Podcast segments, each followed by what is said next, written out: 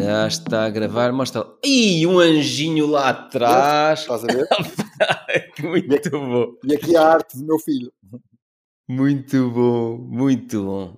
Olha, então vamos cá uh, fazer um pequeno enquadramento para que as pessoas que estão a ouvir isto lá em casa ou na casa de banho, onde quer que estejam, possam perceber o que é que vai acontecer a partir de agora. Então tivemos aqui um e-mail há uns tempos a dizer: Olá aos dois. Uh, como os tópicos que. Ah, não, mas antes deste e-mail, espera aí. Antes deste e-mail, eu recebi. Sim, eu recebi aqui eh, qualquer coisa. Primeiro foi um e-mail para mim a dizer: Olá Pedro, acabei de ler a Ave Rara e devo dizer-te que estou fascinado. Eu tinha que partilhar isto, não é? Ao, claro. ao Francisco, não é todos os dias claro. que se recebe. tu, de qualquer forma, tu partilhas os e-mails todos que, que Mais ou menos. No, no Facebook. Pois mais ou menos, só tenha o cuidado só de, os e-mails simpáticos. Sim, por acaso, por acaso eu não recebo e-mails, é giro estás a falar nisso, Francisco. Eu não recebo e-mails eh, de haters, ah, antipáticos. Claro, claro. Não, não, recebo quando, comentários. Quando começarmos a receber, vai ser bom sinal. Não, mas recebo comentários nas redes sociais, ah. de vez em quando recebo comentários pá, de cada um que uma pessoa olha e diz assim: Pronto, Ai, ignora, pronto. Hoje. Adianta, exatamente. A namorada deixou. Opa, ou se calhar a namorada disse-lhe: Hoje não me apetece. É. foi o gajo que ficou frustrado. Foi pronto, se calhar deve, é isso. Deve ter sido isso. Mas pronto, mas não, o, o, Miguel não, o Miguel pá, deve ter tido sorte nessa noite, então acabou de me, por me escrever a dizer que estava fascinado depois de ler o livro à Berrara e ele dizia. Diz Miguel, já queres falar? Ainda nem te apresentei, pá. Desculpa, deixa-me só, deixa só fazer aqui um pequeno comentário relativamente à Averrara, porque foi uma coisa engraçada. Eu encomendei a Averrara. Sim. E, opa, não sei o que, é aconteceu com os Correios, que, hum. tipo, ao fim de quase três semanas aquilo não tinha chegado. A sério? Depois, eu, fal... depois eu falei com a Estela via e-mail e, e disse: Ó oh, Estela, ao menos mandem-me o PDF para eu ir lendo. Exato. E então, porque eu ouvia-vos falar no, no, podcast e tal, e eu ouvia-vos falar, do, eu ouvia-te a ti e ao Francisco falarem sobre o livro, e, e, e disse: pá, eu tenho curiosidade em ler isto, mas assim não dá. Tipo, três semanas à espera. E ela mandou-me o, o, uh, o, PDF. PDF e disse-me: Ok, olha, vou-te mandar outro livro. E chegaram os dois com uma diferença de um dia, os dois livros, porque eu mandei um para trás. Top! Muito bom. Pronto, e então tu. Não, não, não, eu é que peço desculpa que eu estava aqui, quer dizer, tu é que és o convidado e eu é que comecei a falar. E, mas era só para partilhar aquilo que tu tinhas dito, que sempre foste um apaixonado por negócios, mas depois de leres o livro é que percebeste porque que, apesar de teres já feito muitas experiências eh, por conta própria, porque que elas não tinham dado certo. Exato. E mais tarde acabaste por me escrever a mim e ao Francisco a dizer que tinhas criado um projeto chamado a Fábrica de Sprints. Parece uma então, fábrica de bicicletas, mas não é. Então, então, mas vamos já, vamos já começar por falar. Francisco, começamos já a falar assim nisto, à bruta? Ou, uh, ou queres fazer uma introdução tu? Tu não tens jeito para fazer introduções. Aquele... Não, estava a ver o e-mail. O e-mail que ele mandou a seguir. Depois. Sim. É, não, mas acho que podemos começar a falar já. Bah, estás a ver? É só para as pessoas perceberem que tu és péssimo a fazer introduções. Olha, ó oh Miguel, fala, fala para aí. Pronto, então, Diz. vamos começar pelo princípio. Uh, Sim, a é fábrica melhor. de sprints nasce, olha, nasceu no meio da pandemia. Top. Nasceu no meio Top. da pandemia. E eu acho que, como um bocadinho como toda a gente, quando, quando isto aconteceu, não é? Em março, e eu depois, mais daqui um bocadinho, já vos explico porquê, porque eu tenho outro trabalho ainda, não é? Uhum. Uh, e, portanto, quando a, a, pandemia aconteceu, o início foi muito complicado para mim. Eu viajo, ou viajava, no caso, para aí uns seis meses por ano, uhum. e de repente acabou tudo. Era exatamente quando a época das viagens ia começar outra vez, uhum. que acontece isto. E, e, há ali uma primeira fase em que eu estou um bocadinho em negação, pá, isto não está a acontecer, acho que aconteceu um bocadinho a toda a gente, não é? Uhum. Depois do não está a acontecer, passou a ser, pá, isto está mesmo a acontecer e, e, eu, e eu vou bater no fundo, porque isto é um emprego mais ou menos seguro e não vai acontecer nada. Até que chegou àquele ponto em que de facto vai acontecer, não vai ser agora, mas vai acontecer do emprego acabar, ok? Uhum. Está, tenho, tenho o destino traçado. Okay. E eu disse, ok, agora eu tenho que fazer alguma coisa e é agora que vou começar a, a, a montar um, um, um esquema diferente. Ok. E, ao mesmo tempo que isto acontece, parece quase, quase conjunção astral, não é? Como se costuma chamar.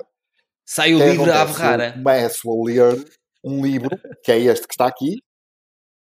Ah, giro. Estás Então a ver? espera aí, diz lá o nome que é para depois. Ok. Do Jake quê? Pô, Jake Knapp. Ok, que depois o Francisco mete nas notas do Estou-vos a episódio. ouvir eh, em bloqueio. Está bem. Se te apetecer, Francisco, se não quiseres, não ponho. Uh, Chama-se Sprint e e basicamente diz assim: Solve big problems and test new ideas in just five days. Não existe Ok. edição em português ainda, só existe em português do Brasil. Uh, e basicamente, quando tu vais procurar a versão brasileira, diz o método que a Google, que a Google usa para resolver grandes problemas em cinco dias. ok. E eu achei curioso, li o livro, primeiro numa versão em português Brasil, lá está, mas eu, eu sou um bocadinho sou um bocadinho purista em algumas coisas, e neste caso resolvi ir à fonte e comprei o livro original. Porque às vezes, às vezes há adaptações para o português ou para o português do Brasil que estão um bocado fracas, pá. Já um me aconteceu fracas. e eu digo assim, é pá, não, Não vale desculpa, mas eu agora tenho que ir ler a- o livro em inglês porque isto não está a soar bem. Posso-vos dizer, olha, este é um, é um- há aqui um papel no workshop do decisor, ok? Hum. Em português de Portugal será o decisor e em português do Brasil seria o mesmo, mas que em português do Brasil saiu o definidor. Aí, pois, que, que é Sim. muito mau. Sim. Pronto. E então eu li o livro, comecei a fazer aquilo que normalmente a gente faz hoje em dia quando começa a, a- a tentar perceber o que, é que, o, o- o que, o que é que são estas novas técnicas, há que procurar na internet. Uhum. Então, pá, eu vi, devo ter visto para cima de 100 vídeos sobre isto. e disse, isto é uma ideia fantástica. Que eu penso que já há em Portugal uma ou duas pessoas a fazerem isto. Embora internamente em empresas, não como o seu trabalho. E assim começou. E o que é que, o que, é, que é o sprint? O sprint é basicamente um workshop de 5 dias Hum. que é feito em qualquer área, em qualquer empresa, eh, independentemente da sua dimensão, embora, claro que para microempresas isto se calhar não se aplica. Não é se calhar, não se aplica. Provavelmente não Mas se aplica. porquê? Porquê que dizes isso? Porque o nível de complexidade do, do problema tem que ser grande o suficiente e tem que haver uma equipa. Hum. Então, mas eu gostava de discutir isso, porque Uhum. tu escreveste-me a dizer assim: olha, eu gostava de ir aplicar este método na tua empresa nos- para resolver os problemas da tua empresa. E eu respondi-te logo: primeiro, Desculpa, a minha empresa desculpa. não tem problemas. E quando tu me disseste que querias vir eh, aplicar este Uhum. método aqui à minha empresa e me sugeriste vir fazê-lo, Fazer um micro eu disse logo. Mini Eu disse workshop. logo, a minha empresa não tem problemas. Primeiro.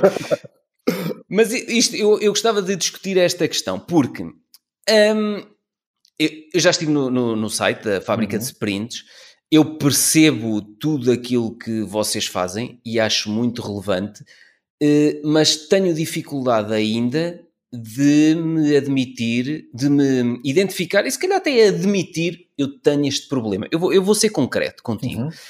Um, por exemplo, que eu já falei noutros episódios uh, no passado. Há uns anos eu tinha um problema gigante aqui na, na minha equipa, éramos 8 ou 10 colaboradores, uh, pá, eu tinha um problema que os colaboradores rebentavam-me com os carros todos da empresa. Pronto, um, já falei nisto, falo nisto no, no livro, já falei em vídeo, já falei no podcast.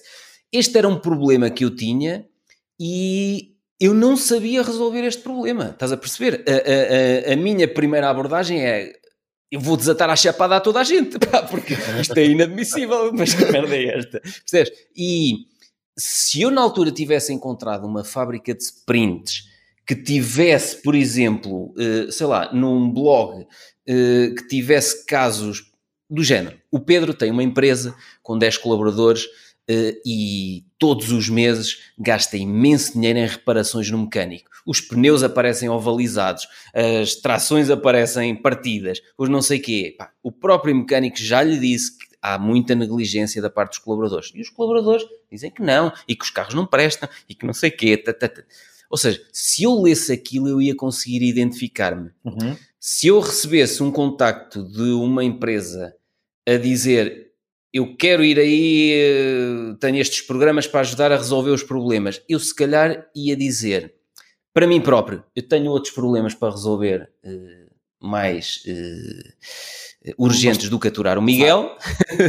e, e estás a perceber, Francisco, que, que, isto é um bocadinho copywriting, ó Francisco. Uhum. Não?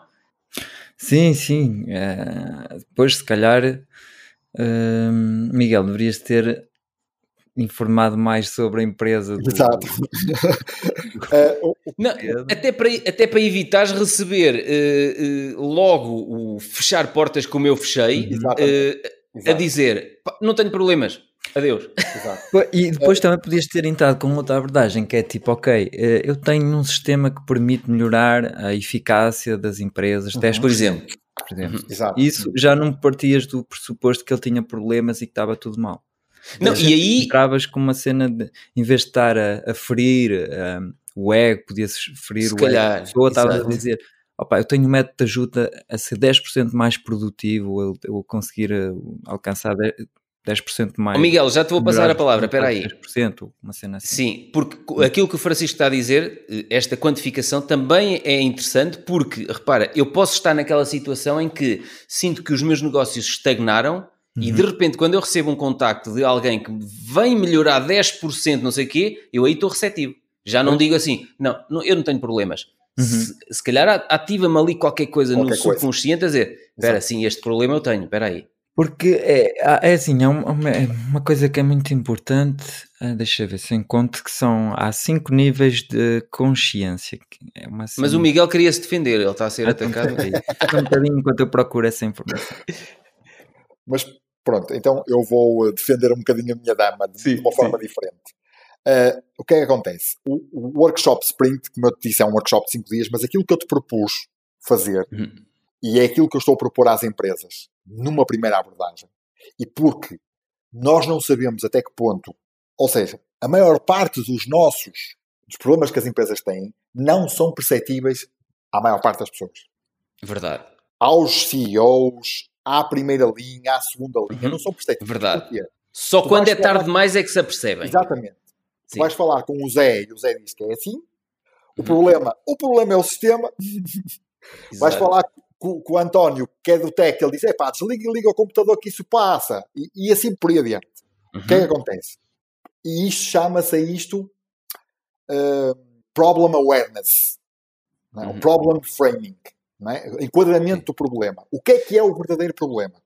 Uhum. E então o que é que acontece? Aquilo que eu normalmente proponho às empresas, como embora, e, e embora este uh, workshop, se tu fores ao site, tenha um valor, ok? Uhum. Eu ofereço às empresas um workshop de duas horas, ok? Uma hora e meia a duas horas, uhum. que se chama em, uh, em inglês Lightning Decision Jam.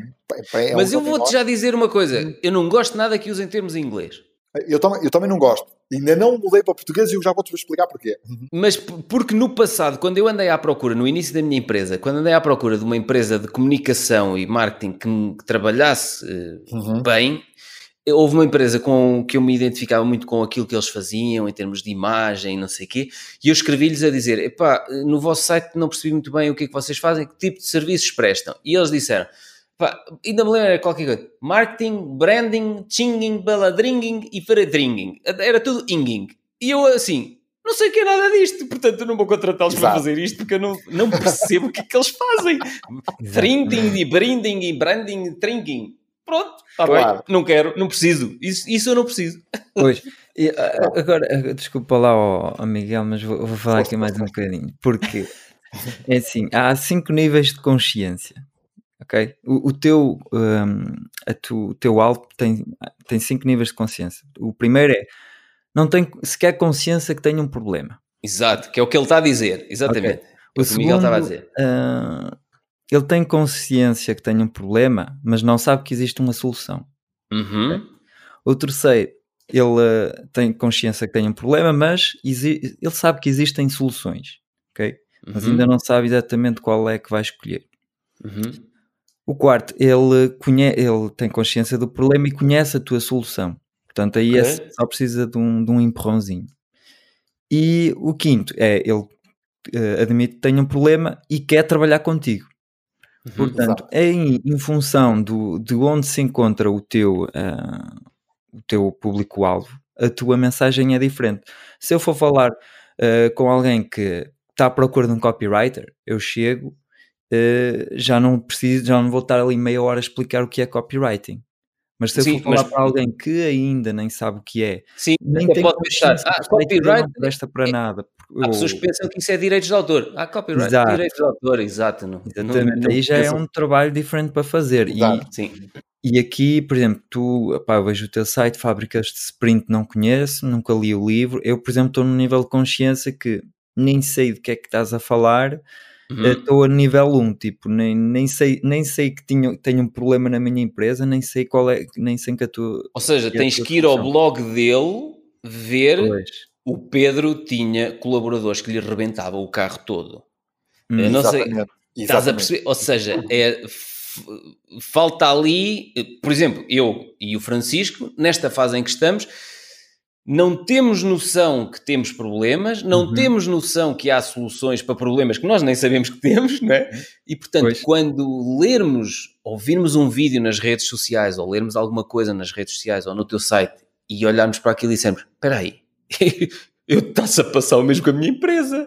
Foi é, aquela cena do, da tua agência, daquela tal agência, se ela te fala em branding, em slinging e não sei o que tu ficas, mas eu não sei o que é que este. Não, isso eu não preciso, não, não era isso que eu procurava. Não, não era isso não que procuravas, exatamente. Bom, então tens que adaptar a tua mensagem. Vamos passar a palavra ao Miguel. Mas voltando, é, voltando então a esse workshop, ou seja, é um workshop de duas horas que basicamente permite que tu primeiro alinhes, alinhes a, a, equipa, não é? Uh, e consigas fazer o enquadramento do problema realmente, ok? Hum. Porquê? Eu mas, mas espera, Diz, diz, mas, mas, mas vais ter um problema, que é eles deixarem-te entrar lá na empresa. Pois, é isso, exatamente. Mas deixa-me só acabar o que, o que, eu estava a dizer. Sim. Uh, uh, o, que é, o que é que acontece? Durante esse workshop, e, e aconteceu a semana passada, uh, num, dos, nos workshops que fiz, foi, eu encontrei uma equipa que até já estava alinhada, uhum. ok? Que até já sabia o que é que queria fazer. E eu fiz de propósito para não perguntar à CEO da empresa qual é que era o desafio. Normalmente este workshop começa, ok, qual é que é o vosso desafio atualmente? E eles dizem, é este. E depois daquele desafio, bem, sai muita coisa. Hum. Um, e quando chegámos ao fim do workshop, o que eles disseram é assim: bom, em primeiro lugar, de facto, fazer brainstorming sobre, sobre uma, uma, um desafio não funciona. Ótimo, ah. ótimo, ótimo, porque eu defendo isso. Epá, porque não a maior funciona. parte das pessoas é o brainstorming, é não. que é, não sei o que. Não, Depende das situações. A maior parte das vezes é uma dor de cabeça e está tudo desalinhado e aquilo Olha, não vai a lado nenhum e a perder vou, tempo. O exemplo que eu Finalmente é... alguém que concorda comigo. Dou-te um exemplo de, de, um, eh, de um colaborador dessa empresa que me disse assim no final. Sim. Eu estive a fazer brainstorming num desafio que a Ana, que era, que era a diretora é da empresa, me lançou. É mais daquelas pois, cenas eu, que, eu... que é. Ah, tu não sabes o que é, oh, Francisco? Não, tu... Mas pode haver ouvintes que não saibam. Temos então explica, explica lá. Explicar. Eu posso explicar. O brainstorming basicamente é uma técnica que permite idear soluções ou pensar em soluções atirando as soluções para a parede, mesmo que as soluções não sejam as melhores. Ou seja, é reunir basicamente. Eu vou-te dar o exemplo da minha empresa. No início, na altura em que os colaboradores me arrebentavam com os carros todos, nós tínhamos instituído uh, reuniões, não sei se era quinzenais ou mensais, com todos os colaboradores. Epá, aquilo eram coisas infindáveis e que dali espremia-se nada e só havia vontade de dizer pá, tu és um palhaço, tu és um não sei o quê. No final aquilo não servia para nada e irritava as pessoas. Imagina que tu, tu trocavas isso por uma coisa que é as pessoas fazerem brainstorming, mas para dentro. Como é que isso se faz? Muito simples. Uhum. Em vez de tu dizeres às pessoas, deem ideias, falem, dizes uhum. às pessoas, escrevam as ideias. Ok. Ok? Em post-its, colhem na parede e nós vamos todos ler para nós, mas uhum. sem sabermos quem é que as escreveu. Ok. Porque, por exemplo, imagina que somos nós os três que estamos num workshop destes e que temos opiniões diferentes sobre. As pessoas levam a mal quando tu não gostas da ideia deles. Tudo, tudo. E pior ainda, Sim. que é, se um de nós for demasiado uh, introvertido, uhum. dá a primeira ideia, houve um riso, já não dá mais nenhum. Exato. Sim. Ok? O que é que isto uhum. permite? Tu vais escrever vais colar a tua ideia, não é? E depois vais votar nas ideias. Uhum. Quando votas nas ideias, tu não sabes em quem é que estás a votar. Claro que tu podes votar, todo, votar nas tuas. Ok, okay basicamente não votas nas pessoas, mas vota, votas nas votas ideias. nas ideias. Porque os Eliminas filtros, um fator de discussão exatamente. Que, que, sim, sim. Os sim. teus filtros okay. estão ligados sempre. Quer a gente queira, quer não, nós não conseguimos desligar os nossos filtros. Uhum. Tentamos, se ativamente pensarmos no assunto, dizemos assim, pá, vou desligar este filtro porque se calhar eu, eu estou a, a embirrar com esta pessoa e não devia estar a embirrar. Uhum. Sim, Mas no, sim. no, normal, podes pôr mais uma nota no episódio para um, para um grande livro chamado Como Ter um Bom Dia. Como uma, Ter um Bom Dia. Exatamente, que é de uma senhora chamada Caroline Webb, em que ela fala sobre esses filtros. Okay. Fala numa série de outras coisas, mas também fala sobre esses filtros. Nós temos esses filtros Não, por, por, Mas porque essa, essa questão é muito relevante, porque eu estou... Tu estás a falar e eu estou a associar outra vez a, a, aos meus episódios, que é... Exatamente. Depois daquelas reuniões, o pessoal saía de trombas uns com os outros e depois dizia, foste muito injusto naquilo que tu disseste. Foste, não sei, estás a perceber? Exatamente, exatamente. Porque o que é que acontece quando tu estás a falar e estás a, dizer a tua opinião de uma forma honesta e, olha, por exemplo, tu, que és uma pessoa que até é, é bastante... Sou uma besta. Filtro, não é? Exato. Uh, imagina que tu fazes isso, não é? Uh, imagina que tu fazes isso, que por simplesmente dizes a tua opinião sem filtro, ok? Exatamente. Há pessoas que vão dizer opá, este gajo está para aqui a dizer isto. É um, é um totó, está para aqui a dizer isto. É só, é só para dizer que sabe dizer umas coisas. E há outros que até vão dizer: olha que fiz que a ideia dele é. Uhum. Mas o que é que vai acontecer? Se tu disseres isso, primeiro, vais ter, e se falares isso alto, vais ter duas reações. A primeira reação é aqueles que não gostam da tua forma de trabalhar vão sempre dizer que não. Uhum. E aqueles que gostam da tua forma de trabalhar vão todos atrás de ti. Exato se tu... acabam por viciar as ideias sempre. Exatamente, vicias as ideias. É o chamado efeito, e isto parece mal dizer isto, mas eu aprendi isto num, num curso de. Não parece mal, é, é, o que é. Eu aprendi isto num curso de gestão de projetos, que é o efeito manada. Ou seja. Não parece nada mal. Então, tu, eu já tu, disse coisas piores nestes episódios. Nestes, nestes, imagina que, por exemplo, no meu caso foi naquele curso, no primeiro dia, no primeiro workshop, eu sentei-me naquela salazinha, eu entrei e sentei-me à esquerda, no hum. primeiro sítio. E toda a gente se sentou a seguir a mim. Ninguém se foi sentar do outro lado, ninguém se sentou a mim, não. Sentaram-se todos a seguir uns aos outros, a seguir a mim. E aquilo é exatamente o efeito manada. E é o que acontece quando tu mandas uma ideia e as pessoas dizem, oh, e tal. E até tinham outra ideia para, para, dizer, mas tu, como foste muito veemente na ideia que, que puseste, os, claro. as outras pessoas vão. Sim, e eu depois, como interrompo as pessoas quando elas estão a falar, falo mais alto que os outros todos, eh, normalmente consigo criar a raiva em toda a gente. O que acontece com este, com este sistema? Este sistema, o que, o que, acontece é que trabalhamos todos juntos, mas trabalhamos sozinhos. Temos um ah, desafio. Ah, gosto disso, senhor, gosto disso, imagina, gosto disso. Imagina, no teu caso, dos, dos, dos, pneus rebentados, dos carros rebentados. Nós tínhamos um, tínhamos um desafio, um problema, hum. neste caso. Ok, nós temos carros todos rebentados. Como é que nós resolvemos isto? Primeiro de tudo, vamos ver o que é que está bem. O que é que neste momento está a funcionar bem? Também para dar um bocadinho de nota positiva para as pessoas, para as pessoas não, não entrarem em, eh, em stress uhum. logo. Ok? E as pessoas vão dizer o que é que está bem, vão colar, vão escrever, vão colar, e aí sim é a única vez durante o workshop todo que vão dizer o que é que está bem. Ok? Uhum. A seguir, nós vamos dizer, ok, agora vamos dizer o que é que está mal. E, e, e eles precisam de um bloco gigante cada um. Não interessa. E colam na parede, hum. ok? toda a gente cola, mas ninguém diz o que é que foi, e depois dizem, ok, agora vocês vão, têm três votos, sabes aqueles, aquelas coisinhas redondinhas, tipo uns autocolantes redondos que são utilizados muito no têxtil para colar nos sítios onde há um defeito. Uhum. Não sei se já ouviste falar nisso. É um pontinho vermelho ou verde, de várias cores, e é usado, damos três a cada um, uhum. e eles vão votar os três numa ideia, um em cada ideia, nas ideias deles, nas ideias dos outros, como eles quiserem. Hum. E tu ali já vais ver um padrão. Ou seja, vais ter ali três ou quatro ideias, três ou quatro coisas que estão mal, mas que estão exatamente em pirâmide. Uma hum. ou duas que estão ali que se, e, e, que saem dali. Diz isto, desculpa, podes. podes não, Francisco, queres comentar alguma coisa? Ah, sim, sim, não, estou a achar interessante, acho bem eh, fazer esse método de As Olha, pessoas darem eu, as ideias eu, sem terem influência. Sim, isso acho muito bom porque desprende logo, pá, nós somos seres humanos com emoções e, portanto, olhamos e dizemos assim: pá, aquela tipa só diz as neiras, está sempre contra mim, não sei o quê, vou contra a ideia dela. Pronto, Exatamente. e aí eliminas totalmente. Agora, aqui, naquela altura, eh, aquilo ao fim de uns meses eliminou-se eh, facilmente foi tudo embora da empresa. Contratei colaboradores novos. Um, mas estou a ver aí um problema que é, vamos voltar atrás. Como é que tu entras nas empresas? Eu estou okay. a ver isto na perspectiva de negócio. Eu sei, a metodologia, concordo com aquilo que tu estás a dizer. Epá, e quem me dera que no passado tivesses vindo salvar aqui, uh, dar a volta a determinados problemas que nós arrastamos tempos infindáveis.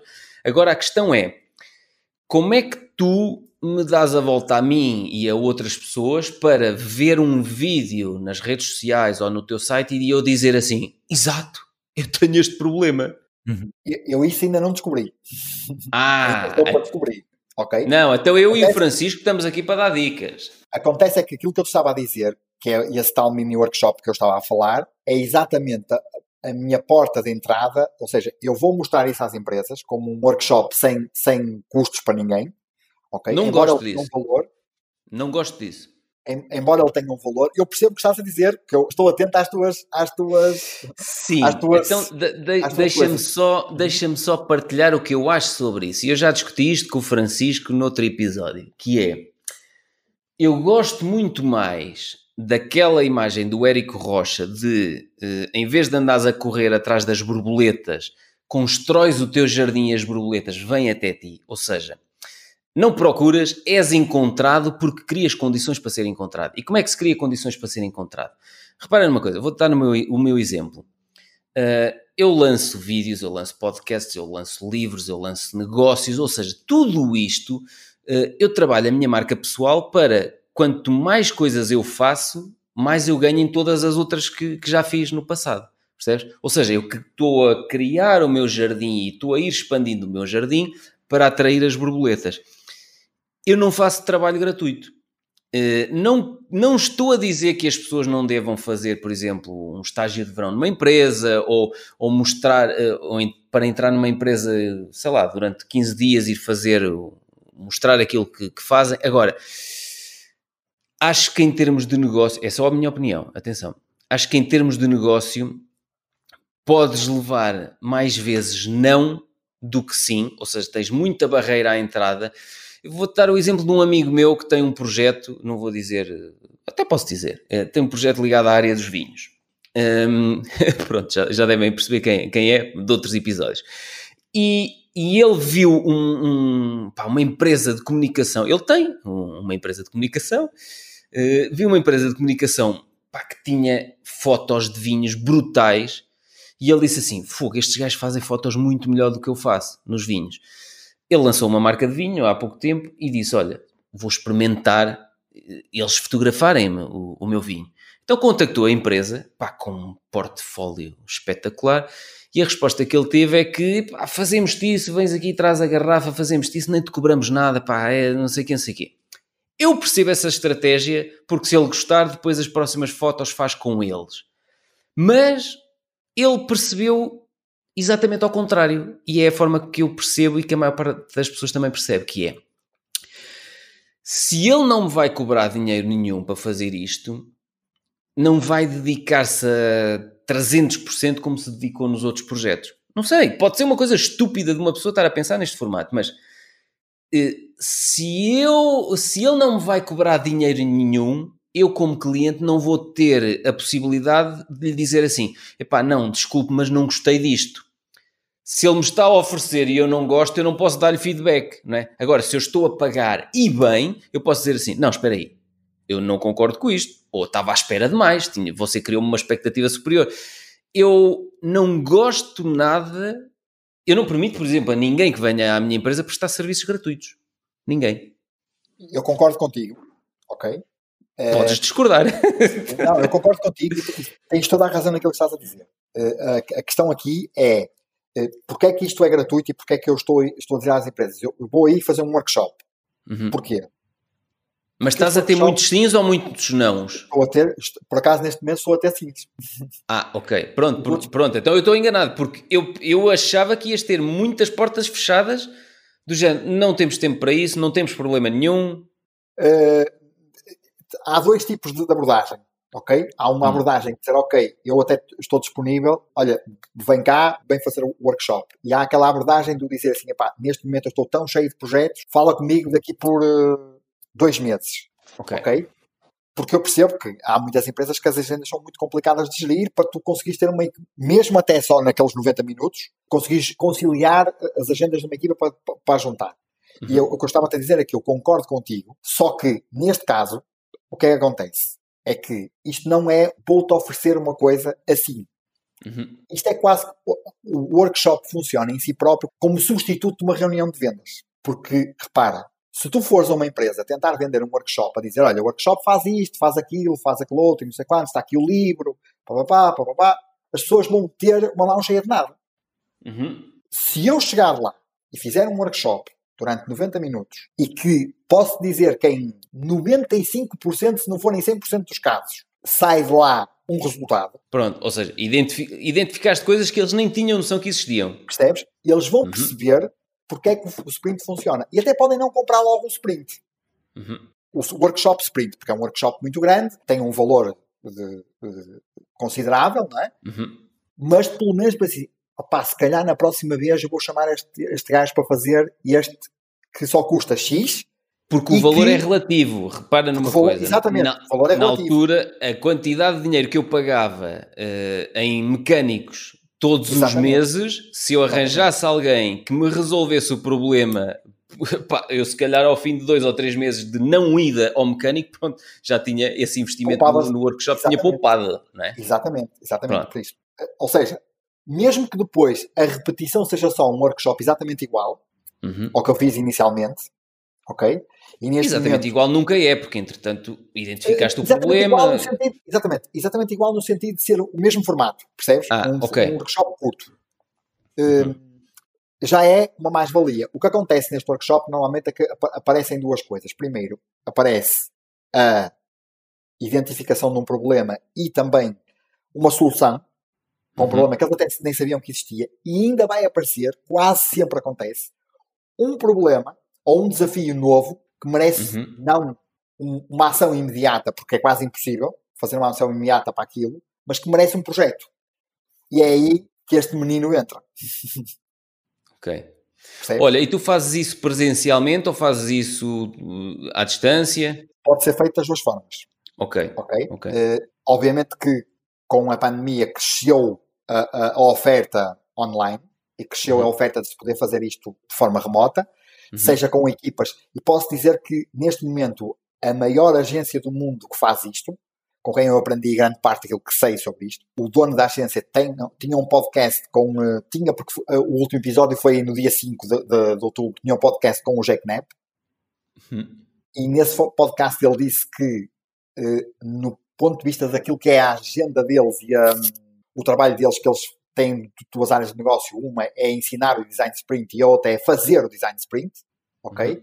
Uhum. Originalmente isto chama-se design sprint, mas depois eu retirei a palavra design e vendo isto só como sprint porque as pessoas associam a projetos de design de produto. E isto não se aplica só a projetos de design. Ok? Uhum. E por isso é que retirei, e não sou só eu, a maior parte das pessoas também retira isto. Embora o workshop em si, como é internacionalmente conhecido como design sprint. Mas voltando ao, ao, ao início, essa empresa tem dois, duas áreas de negócio. Uma é ensinar o design sprint e a outra é ser consultora que faz design sprints. Ok? Uhum. E a oferta deles para fazerem, para realizarem design sprints caiu para zero uhum. entre abril e setembro. E depois, quando fizeram outra vez, arrancaram, têm já a agenda cheia até fevereiro, mas lá está, tudo remoto. Uhum. Tudo okay. remoto. Isto pode ser feito das duas formas há aqui um, uma diferença, que é a gestão de energia quando estás a fazer eh, online. Hum. Ok? Porque online é, é, mais conhecida a fadiga do Zoom.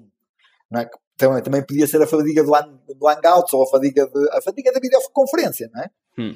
Que é as pessoas começam a ficar cansadas muito mais faço, rapidamente. Eu não faço. Na minha empresa é pá, quando precisamos, telefonamos uns aos outros. Tenho, tenho pessoas à distância, telefonamos. Eu só faço quando estou a gravar o, o, os episódios com o Francisco, por exemplo. Estamos a gravar os episódios do podcast pá, e estamos com isto ligado contigo para Exato. nos vermos entre, entre todos. Exato. Agora, Exato. conferências, não é que os meus clientes, é pá, não quero saber disso para nada.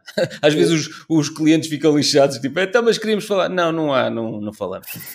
Cada um está a trabalhar e, pá, e a coisa resulta assim. Eu percebi também que uh, uh, o, o reunir demasiado, que acontecia-me no início da empresa, que eu queria, tinha aquela crença, tinha lido em montes de livros que eh, toda a gente tinha que estar a par de tudo eh, e toda a gente tinha que ser envolvida nos processos de decisão e não sei. Não tem, ponto. Não tem não. que estar a par de tudo e cada um tem a sua responsabilidade, tem que estar bem Exatamente. definida e nem toda a gente tem que ter uh, uh, influência nos papéis, no, na, na, decisão, porque senão não se decide nada. Era o que acontecia. Exatamente. Ninguém decidia nada porque todos podiam decidir. Opa, todos então, quer decidir. dizer, Uhum. Um puxava para ali, outro para ali e pronto, é, são as leis da física, puxando vários para vários lados. Se as forças forem todas iguais, vai para onde? Fica é no mesmo sítio. Fica no mesmo sítio, é, é, mesmo, é mesmo física é aí que este processo é interessante, porque é um processo. E isto, no fundo, eu vou, vou usar a analogia da, da, cozinha, que é a analogia que é, mais, que é mais fácil de utilizar, que é, imagina que estão quatro pessoas, uma sabe que sabe cortar cebolas, a outra sabe cortar muito bem a carne, a outra sabe cozinhar muito bem a massa ou o arroz. E o que é que isto faz? Isto é uma receita que tem, que diz assim, tu agora vais fazer, primeiro colocas as cebolas, e depois, e, então, tem, sabes que a cebola se corta desta forma. E depois colocas, eh, sei lá, o arroz. E colocas o arroz. Percebes? O que isto faz é adicionar, é uma receita que vai adicionando os ingredientes, que é para tu no final dos 5 dias teres testado aquela ideia. Eh, o, o que acontece é que pode ser feito um protótipo real, não é? Olha, o Francisco até já está a fazer um strip, olha para aquilo, repara, repara, aí vem ele. ele, ele Há muito é... calor em. Não, ele, ele, as francesas ficam loucas cada vez. Isto está a ser transmitido para um canal francês, o Big Brother, Big Brother, e elas ficam. Como é que se diz loucas? Francisco? Folle. Como é que é? Folle. Folle. Folle Ei, il a français folle, são folle. Pá, olha, o meu francês é horrível.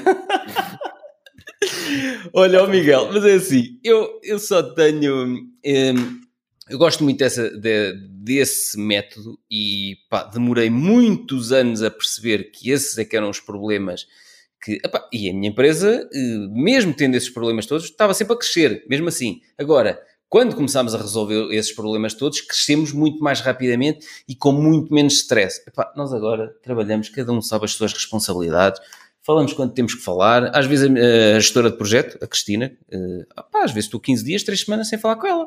Pronto, uhum. e então, eu sei o que tenho que fazer, ela sabe o que tem que fazer. Qual é o problema? Vamos ter que reunir para fazer o, o ponto de situação. Sabes, sabes que quando, quando tu falaste, começaste a falar nos, nos episódios do podcast do, do, do, famoso projeto que correu muito mal do, do centro de estética. Sim. Uh, eu disse assim: olha, está aqui uma coisa que eu posso falar com ele, como é que ele conseguia não gastar tanto dinheiro Exato. sem, sem chegar naquela não, mas montes, montes, montes de situações. Pá, passei por montes de situações, desde a, o, até me perceber que o que nos faltava era os processos sistematizados aqui dentro, as responsabilidades bem definidas, antes dos processos, as responsabilidades bem definidas. Pá, porque eu fui envolvendo toda a gente como se fôssemos todos uh, um único e todos uma família e todos sócios. Epá, mas por muito que custa às pessoas que estão do outro lado a ouvir, nós não somos todos sócios. Ponto. E nós não somos família. Podemos ser amigos e podemos não sei quê, ou não. Pronto. Agora, estás a perceber? A questão é que aqui mistura-se muito a emoção do ser humano de trabalhamos todos não sei quê, vamos vestir a camisola e somos todos uma família. Pá, isso é bonito, mas desde que toda a gente assuma, Saiba. sei, sei qual é o meu papel, sei quais são as minhas responsabilidades, vou cumpri-las. Se não as cumprir, assumo a culpa e resolvo, não vou, não vou culpar os outros. Estás a perceber? E durante muito tempo não foi isso que aconteceu nos meus negócios. Mas assumo que a culpa foi minha, porque eu era hiperprotetor e tinha lido nos livros que toda a gente tem que estar envolvida nos processos de decisão e é assim que se criam empresas de sucesso e não sei o quê, não sei o quê. Pronto, e então envolvi toda a gente. Bom, se calhar tinha as pessoas erradas também, também é verdade, também tinha as pessoas o envolver erradas. toda a gente, o envolver toda a gente, sabes que eu, eu, eu já Quando tenho... há processos bem definidos e quando as responsabilidades Exatamente. são atribuídas, senão envolves, tenho... mas ninguém sabe o que está a fazer. Eu tenho 30 anos de experiência de trabalho, eu já tenho hum. 47 e comecei a trabalhar aos 15 ou 16, para aí. Sim, portanto, isso, isso, era exploração infantil, desculpa lá. Era quase, era quase. era quase. Eu comecei a trabalhar na altura por necessidade e, uhum. e, eh, e, trabalhava e estudava ao mesmo tempo, como é óbvio, apesar daquilo que muita gente diz, ah, é tal, não sei o quê, estuda, estuda, vamos estudar e trabalhar, isso não funciona, a não ser que tenhas mesmo muita, muita, muita, muita força de vontade e vontade de fazer força. Também pois, é não funciona, se tiver que ser, porquê que não funciona? Vai, vais ver que funciona. Claro. claro se calhar o que não funcionava, e eu não percebi isso na altura, agora à luz da distância consigo perceber, é que quando, com 15 ou 16 anos tu ires trabalhar no final de estudar, é uma responsabilidade muito grande para um puto de 16 anos. Uhum. Não é? E só quando cheguei a adulto, e já passei por muita outra coisa, é que pensei, não, agora realmente, agora é que tenho mesmo que estudar e vou-me focar e vou fazer. E fiz, uhum. como é óbvio, Sim. não é? Mas o, o, que eu queria dizer era que eu, eu já, já gerei equipas, internamente em empresas. Neste caso foi numa empresa, mas foram várias equipas que geri. Eu trabalhei 15 anos, talvez numa, na maior empresa que Portugal tem. Hum. Uh, não vale a pena dizer o nome. Mas, não, mas, isso não interessa, sim. Uh, e, Até eh, porque eles não estão a patrocinar este episódio. Exatamente. Exatamente. lixar. e o que aconteceu foi que durante muito tempo eu, estava, eu era, aliás, eu fiz isso quase até ao final, até sair, porque eu saí por burnout. Uhum. Ok? Deixei, ah, foi? Deixei, Exatamente, eu deixei a corda esticada até ao, até ao fim. Ok. e foi mal. Uh, mas o que eu queria dizer era que uh, eu também tinha esse, essa, essa filosofia de envolver toda a gente, de fazer toda a gente ao, ao, mesmo tempo. Houve uma altura em que, pela própria empresa, porque eu também dei formação dentro da empresa, uh, eu trabalhei com, com uma metodologia que também é muito conhecida mais na Ásia do que, do que na Europa, que, que, é, é? é? o Kaizen. Sim, Embora que na Europa tam, também, é, também é usado né, na Europa, mas, mas, mas vem da Ásia, vem, vem da, da Toyota, basicamente. Uhum. E, e é um processo que envolve toda a gente e não sei o quê, mas lá está, é, é a mesma coisa. É, tu tens as ferramentas, claro, mas depois, em termos de processo, para envolver toda a gente, uhum. não é um processo muito claro. E o que é que acontecia? Acontecia que ah, se eu tenho direito a falar, então eu vou falar. Exato. E o outro dizia, eu vou falar também, vou falar mais alto para ver se consigo tirar daqui algum, algum nabo da púcara, como se, se costuma dizer aqui Sim. no Norte. E, bah, e o que é que acontecia? Acontecia aquilo que não se chegava a lado nenhum. É? Ou então era eu que tinha que tomar a decisão, uhum. e às vezes, 90% das vezes, o que acontecia era que eu tomava a decisão baseada no meu filtro, uhum. que estava errado, muitas vezes. Sim, okay? o meu também. Eu estou errado a maior parte das vezes. É o, é o, que, é o que acontece. Exato. Mas olha, eu cheguei a ter, vê lá, até, até para nós, eh, não te esqueças do que estavas a dizer, mas até para nós percebermos da, eh, o perigo que é esta coisa naive de toda a gente tem que estar envolvida. Eu cheguei a ter uma colaboradora que me disse, numa reunião, um, a empresa está a crescer bastante e eu acho que isso te está a subir à cabeça Epá, e quando eu tive que ouvir uma coisa destas, para já, uh, uh, o que eu devia ter feito era imediatamente, epá, desculpa, mas eu não admito falta de respeito e, portanto, vou-te despedir e é já, acabou. Portanto, uh, lá está, eu, eu tinha, tinha hum, faltava-me tudo. Eu, na altura, ninguém me ensinou a criar negócios, ninguém me ensinou a estruturar uma empresa, ninguém me ensinou a gerir pessoas, ninguém me ensinou, estás a perceber? E e eu estou a dizer isto, mais uma vez, e eu explico isso detalhadamente nos dois livros da Ave Rara, mas eu estou a dizer isto mais uma vez para te chamar a atenção que eu percebo que tu estás a fazer esses workshops e o poder que tem essa metodologia que tu estás a implementar, mas eu acho que tu, complementarmente, eh, ao mesmo tempo, podes estar a construir o teu jardim Uhum. criando vídeos uh, pequenos uh, para, para, as redes sociais, para o teu site, eh, em texto, diz Francisco, com estas coisas que possam levar pessoas a identificar-se com estes problemas. Estás pois. a perceber? É, o que, Diz, como é que estás a fazer neste momento, Miguel, para atrair clientes? Olha, neste momento estou a usar eh, uma, uma máquina que, que, que, está neste momento a funcionar relativamente bem.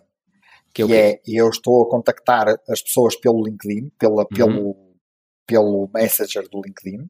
Ok. Essencialmente, o que, o que acontece é que se fores ver as minhas conexões do LinkedIn, para aí 70% são, são decisores uhum. de empresas. Mas isso eu já fiz desde o início, ainda não tinha sequer ideia de, de ter nenhum negócio nesta área, eh, já fazia desde, desde o início porque eu, eu sabia que, que, que não há nada como tu poderes falar diretamente com pessoas. Claro, exatamente. E o que é que acontece? Como não é uma, uma abordagem eh, invasiva, Uhum. Ou seja, não é aquela abordagem do pegar no telefone e falar com a pessoa ao telefone, olha, eu queria vender o meu, vender entre aspas, vender o meu trabalho e tal, e não sei o quê, olha, eu faço isto e faço aquilo. Não, é uma coisa simples, a gente envia um e-mail, um e-mail neste caso é um, eu fiz uma, uma espécie de, de, de, uma, fiz uma espécie de uma mensagem tipo que, que adequo à pessoa uhum. e ao tipo de pessoa, uh, e envio essa mensagem e tento fazer follow-up Normalmente o que as pessoas. É assim, há, há três hipóteses de, de resposta. Uhum. Uma. que, tipo, ok, não, não, tenho problema nenhum. Não tenho problema nenhum ou não quero, não quero saber disso. Exato. Se calhar tem muitos problemas, mas ainda, não, ainda lá Exato. Exato. Um NIM, que é, opa, eu até posso ter um problema, mas para já não tenho nem tempo, nem quero saber. Uhum. E o sim, ok, fala-me mais sobre isso. Ok. E, eu, em vez de falar sobre isso, digo, eu não falo, eu mostro. É eu vou aí, ou vou fazer uma sessão. Vamos fazer uma sessão de uma hora e meia, ou pode ser online, já tenho algumas marcadas online também. Uhum.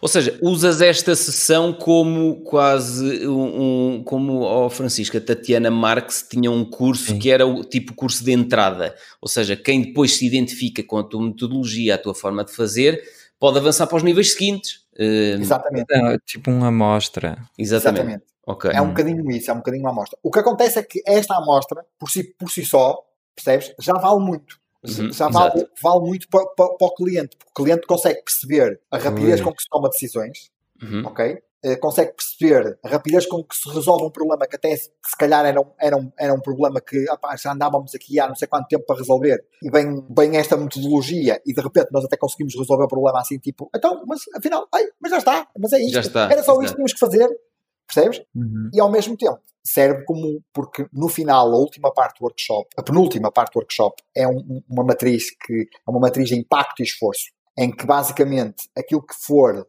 de pouco impacto e pouco esforço é uma tarefa que pode ser delegada a alguém. Uhum. Aquilo que tem muito impacto, mas também tem muito esforço, vai ser um projeto. E é aí que entra o sprint. Ou, um, ou uma coisa do género, porque isto depois também pode ser customizado. ok? Um, o Francisco está tá aqui a dizer qualquer O que é que queres dizer, Francisco? Ah, pá, não, não, estava a pensar. É assim, Uh, eu lembro, eu tenho um cliente que ele faz um, um webinário quando está a lançar o, o, o curso dele e o que, o que lhe aconteceu é que ele oferecia tanto valor no webinário que depois as pessoas ficavam, ok, mas já me disseste tanta coisa, tanta coisa que eu posso fazer para melhorar aqui a minha situação que eu não preciso do teu curso. Portanto, eu estava aqui a pensar, ok, eu no teu lugar eu colocaria o dedo nas feridas só Tipo, aquela cena eh, Exatamente. gratuita és mesmo só para as pessoas terem consciência que estão tramadas. Se elas Exatamente. não trabalham contigo. Não, mas, mas, mas, mas, acho que pode ajudar a resolver uma ou duas coisas. Sim. O ideal é que, é que ajude a, a, resolver uma coisa que seja uma coisa simples. Por uhum. exemplo, uhum. uma das coisas que, que se calhar é, é, das primeiras vezes que se fez este workshop, de, não comigo, mas internacionalmente, as primeiras vezes que se fez este workshop, uma das coisas era o ambiente no, no escritório daquela empresa estava demasiado barulhento e as pessoas não se conseguiam concentrar. E então, o que é que aconteceu? Juntou-se as pessoas, ok, o que é que está a correr bem, o que é que está a correr mal, blá, blá, blá, e chegou-se ao fim e conseguiu-se que a empresa fizesse um teste, uma experiência de duas semanas, de vamos comprar para as três pessoas que achamos que têm mais necessidade de se concentrar, vamos comprar uh, aos escutadores com noise reduction, não é? Uhum. ou noise cancelling, vamos comprar-lhes vamos ver como é que funciona durante estes três dias, estas duas semanas, se isto funcionar bem, ok, então podemos ter isto disponível como uma ferramenta para quem quer fazer aquilo e que sabe que e, e as outras pessoas todas vão perceber que quando aquela pessoa está com, com os, os, os auscultadores assim, que ninguém pode interromper, está proibido. Exato. É tipo os tu meus usaste... cartões verdes e vermelhos. Exatamente, tu, tu usaste os seus cartões verdes e vermelhos. Sim, sim. É, é uma coisa parecida do, do, género, mas que os cartões verdes e vermelhos são porreiros, por um lado, mas se calhar em alguns ambientes, sim, por exemplo, haja, não sei como é que é na tua empresa, mas, mas em muitas empresas onde, onde é open space real. É, é ali, do outro lado, ali do outro lado é open space, sim. Uh, uh, que não há cubículo, não é? É, é uhum, open sim. space mesmo, open space. Às vezes, só mesmo com os escutadores de, de, de, como se costumava chamar antigamente os esmaga-miolos, não é? É que, é que aquilo não funciona. Mas, sabes que podes conseguir, nós, por exemplo, com, com isso, com os cartões vermelhos e com os cartões verdes, que eu explico no, no livro, já nem sei se é o Ave Rara 1 ou 2, acho que é o 2. Um, é no 2. Uh, eh, ali do outro lado, no Open Space, o que acontece é quando as pessoas veem o cartão vermelho virado para a frente, até quando falam ao telefone, mesmo estando num Open Space, já acabam por falar. Não, não, não, é sussurrar, mas já falam mais baixo. Porque baixo. aquela pessoa está com o cartão vermelho, precisa de. Estás a perceber? Exatamente. Portanto, até nisso funciona. Até nisso funciona. Sim, Pronto, são pequenas é coisinhas é interessantes. Naquele, na, naquela matriz de impacto e, e esforço, aparecia uma parte do, do, uma coisa que era uh, insonorizar o. o, o uh, ok, o, tipo a sala. A sala. O espaço. O que acontece? O que acontece? Isso é um projeto, não é? Uhum. É um projeto que vai custar muito dinheiro, que até pode ser uma coisa no futuro, e é aí que isto vai entrar, ou uma versão que possa adequar-se às necessidades da empresa. Porque este workshop é uma receita, ok? Mas é uma receita que pode ser uh, pode ser uh, aquiada, vamos chamar-lhe assim, para poder se uh, para se poder adequar àquela empresa, adequar àquela necessidade. O exemplo que eu posso dar é que no site, se fores hoje ao site ver, eu coloquei lá mais dois workshops. Hum. Um que é um workshop de crescimento de negócios, ok? e que baseia-se muito nisto, mas é uma mistura disto com outro livro, mais um, mais um para as notas do episódio, Top. que se chama uh, Hacking Growth. De um ah, esse já ouvi falar.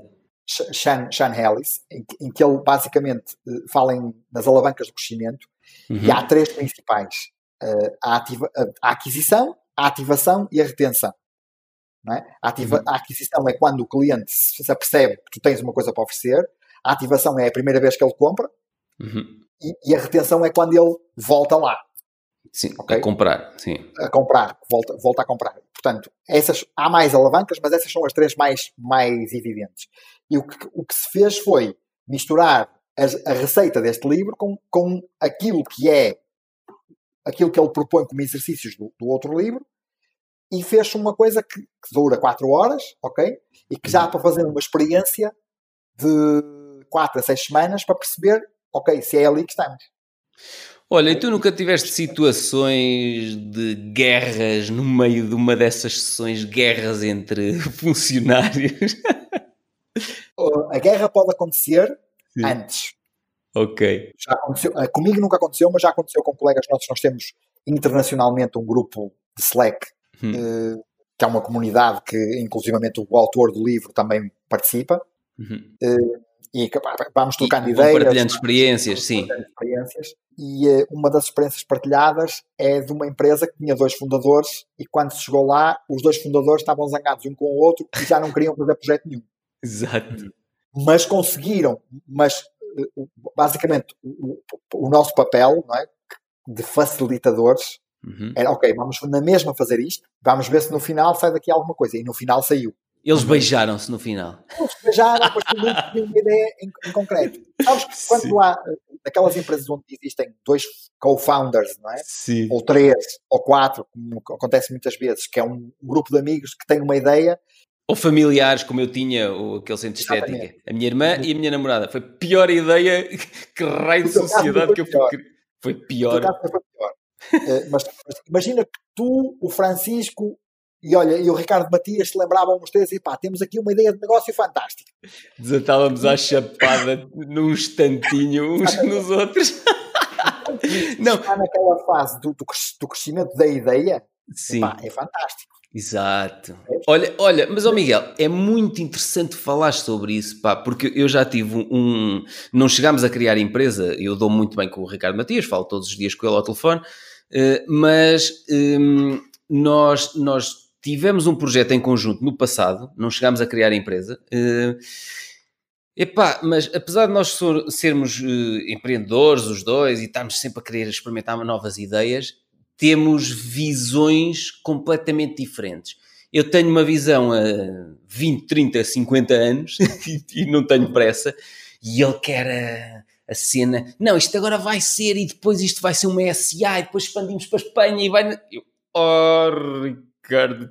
Pá, ainda há dias lhe apresentei uma coisa nova que eu fiz, e ele disse: Epá, sim, mas agora também podias. Tá, tá. E eu, oh, Ricardo, ainda nem testei se esta está a funcionar e tu já me estás a dizer para quase franchisar isto para o mundo inteiro. estás a ver? E Exatamente. chocámos imenso. Pá, e nós damos muito bem como amigos, chocámos imenso. Felizmente não, não criámos empresa.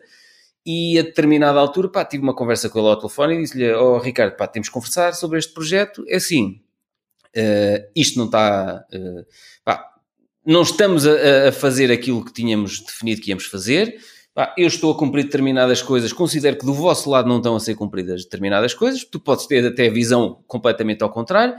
E, pá, para mim é assim, ou isto, vamos mudar isto completamente, redesenhamos isto completamente, as responsabilidades e isto tem que ser cumprido, ou matamos o projeto já, hoje. E o gajo disse, pá, é assim, tenho aqui outras prioridades, eh, pronto, matamos o projeto hoje. Pronto, matámos o projeto, nem sequer foi do género, hum, pá, tu avanças ou eu avanço. Não, matámos ali o projeto e acabou. A melhor definição de, de, de testar uma ideia que eu, que eu alguma vez vi, eh, não sei se vocês já, já ouviram falar no Miguel Gonçalves. No Miguel Gonçalves, sim. O, o, aquele Braga da, da Spark. Aquele Braga da Spark. Sim. Eu fiz com ele, em 2011, o primeiro ou segundo pitch bootcamp que ele fez em Braga. Uhum. Eu não fazia a mínima ideia para o que é que ia e aquilo Sim. foi uma experiência brutal. Foi. Okay? Fiz em 2010 ainda, ou 2011. Foi quando ele apareceu na televisão que começou a ser. Ok, Exatamente. sim. Começou a falar no bater punho. No bater punho, é preciso é bater punho e andar para a frente Exatamente. e não sei o quê. Queres fazer é bater punho. Eu lembro disso. Ele, ele, ele, ele, em televisão é só. É meiguinho. É muito meiguinho.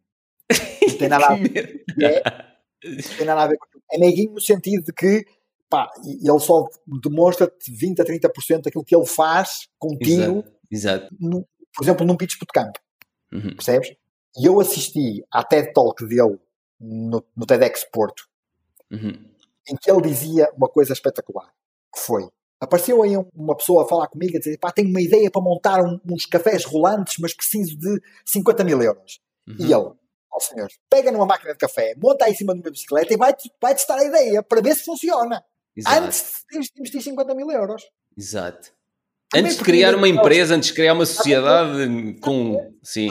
Testa a ideia, vê se ela funciona, vê se, vê se, se, se isto, se isto dá para, para, para, para funcionar. Muitas vezes o que acontece em muitas ideias de negócio, o Jason Fried, o famoso autor do Rework, uhum. e que é meu fornecedor, entre aspas, do serviço Basecamp, eu utilizo o serviço Basecamp na, na versão. Dele. Ah, que giro. Pronto. Sim. E ele tem o, o Rework e tem um outro que se chama Remote, porque a empresa dele, não sei se tu sabes, mas é quase toda remota. É, Aliás, sim, têm dois, dois patrões, um sim. está na Dinamarca e o outro está em Chicago. E, okay? e, é, e, trabalha tudo remotamente, sim. sim. Ele deve ser a melhor pessoa do mundo para falar sobre trabalho remoto. Sim. E, e ele disse uma coisa interessante numa TED Talk. Não era uma TED Talk, era, era uma conferência sobre startups em Silicon Valley. Hum. E ele diz uma coisa interessante sobre as startups, que é as startups são muito boas a gastar dinheiro, mas não são muito boas a fazer dinheiro. Exato, exato. Percebe? Ou seja, vão buscar muito dinheiro em investidores e. Investidores fazem, fazem rondas de investimento e não sei o quê, e, é aos milhões e não sei o quê, e depois fazer dinheiro não é bem a, a, a, a coisa. É Essas são aquelas empresas onde eu e o Francisco não investimos na bolsa. Não, não, não. são aquelas empresas que ainda são virgens. Só quando provam aquilo que valem é que Exatamente. nós pegamos nelas.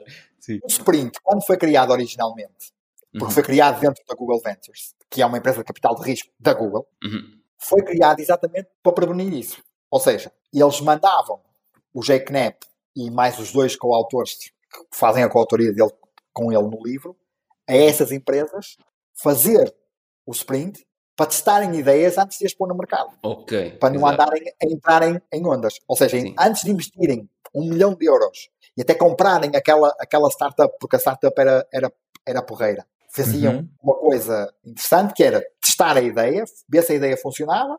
Ok, a ideia funciona, então, ok, agora está aqui o dinheiro para vocês começarem a, a produzir a, a produzir ideia. E a produzirem no sentido de chegar ao chamado produto mínimo viável. Seja, porque aí dá para ires afina, tu fizeste mais ou menos isso, ou seja, tu foste montando a fábrica de sprints, estás a ir prestando serviço e à medida que vais ganhando mais clientes, se calhar um dia vais deixar o, outro emprego que tens. Pode acontecer, ou não? É, é, sim, sim, sim, sim. Essa é a ideia. Pronto, Essa é a ideia. Seja, eu, eu, eu sempre fiz tudo um bocado mais à bruta, que foi uh, eu despeço-me, pronto, eu despeço-me e, e, agora pronto, tenho que ganhar dinheiro já este mês com o primeiro cliente este mês, porque senão não, mês. não me vai entrar rendimento sabes, este mês. Sabes que eu identifiquei-me quando, quando eu li o, o identifiquei-me muito com a tua experiência, porque em 2010 Sim. Eu fiz exatamente o mesmo. Despediste e testaste uma ideia depois foi um fracasso. Não, não, não, não, não o problema está aí. É que, é que eu, durante algum tempo, fui só o entrepreneur, não é? Não é entrepreneur, percebes? Ah. Fiz de conta que, que, ou seja, tinha muitas ideias, mas depois não as levava para a frente. Ok, ok. Fui um, fui um bocadinho mais maluco.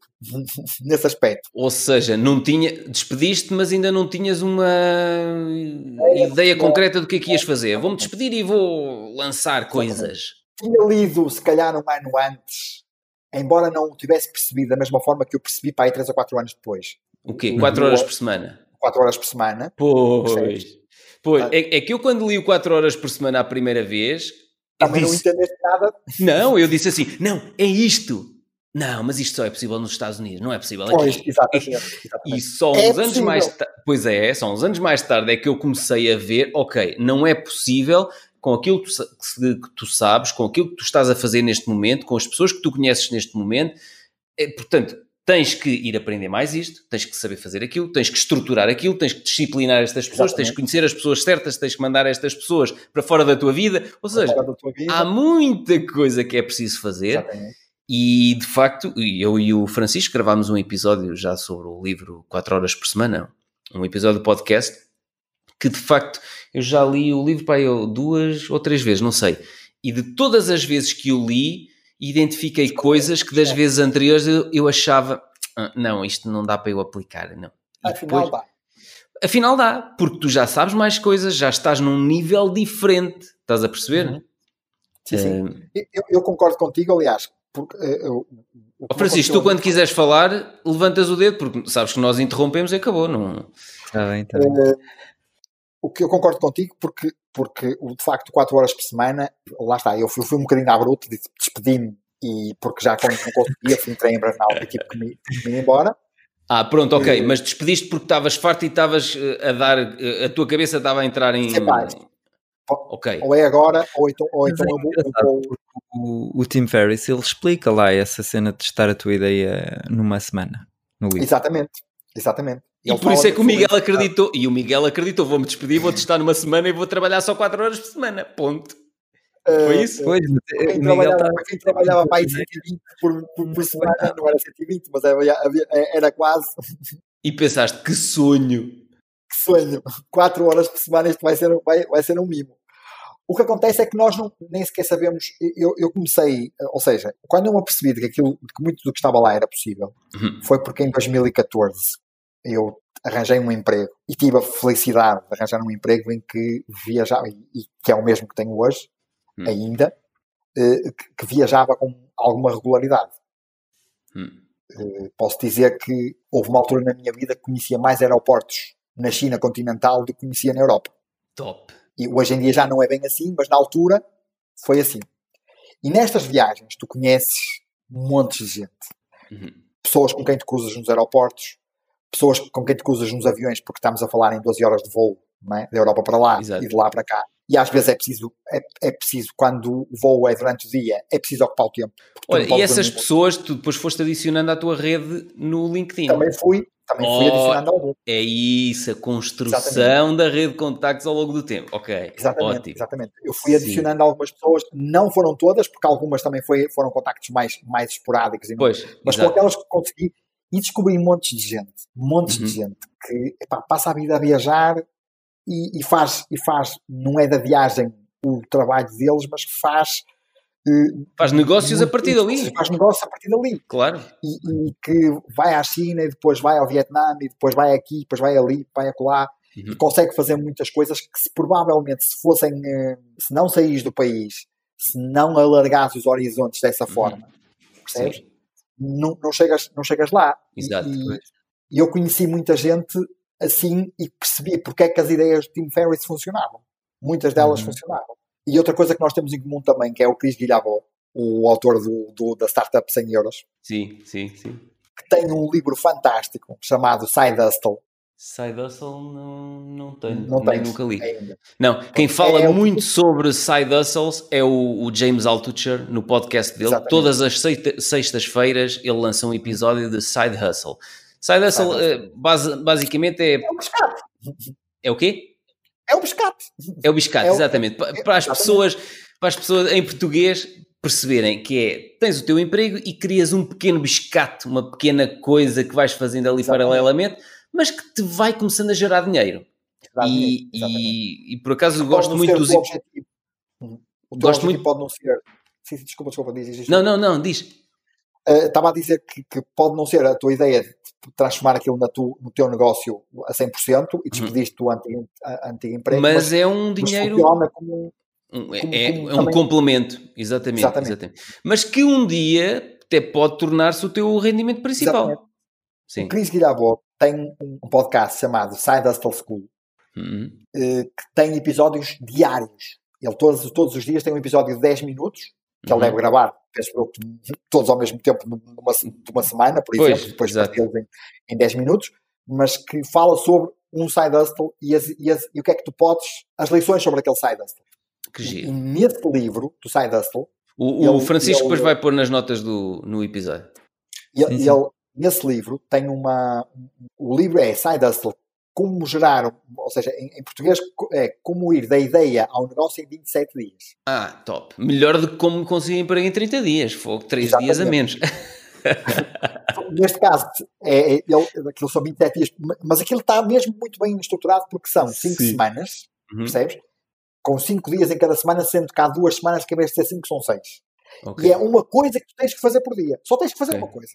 Pois. Ele partiu Perfeito. a ideia de fazeres um negócio, de criares um negócio paralelo. É? Isso é giro porque no meu, no meu livro, tu não leste o meu livro Como Conseguir Emprego em 30 Dias. Não, não, não Mas está estruturado assim. Tens 30 dias e em cada dia só fazes uma coisa. Só fazes uma coisa. Pronto. Aquilo basicamente é cada dia tu fazes uma coisa uhum. e ao fim das, dos 27 dias, aquele, aliás, é suposto a última semana já ser uma semana em que tu já vais avaliar Ok a validade dos teus já, negócios. Já estás em fase de pré-testes, pelo menos, não é? Ou de testes. Pelo menos. Ok, ok. Testes. ok. Será que as pessoas pegam nisto? Será que não pegam? Está tá a funcionar?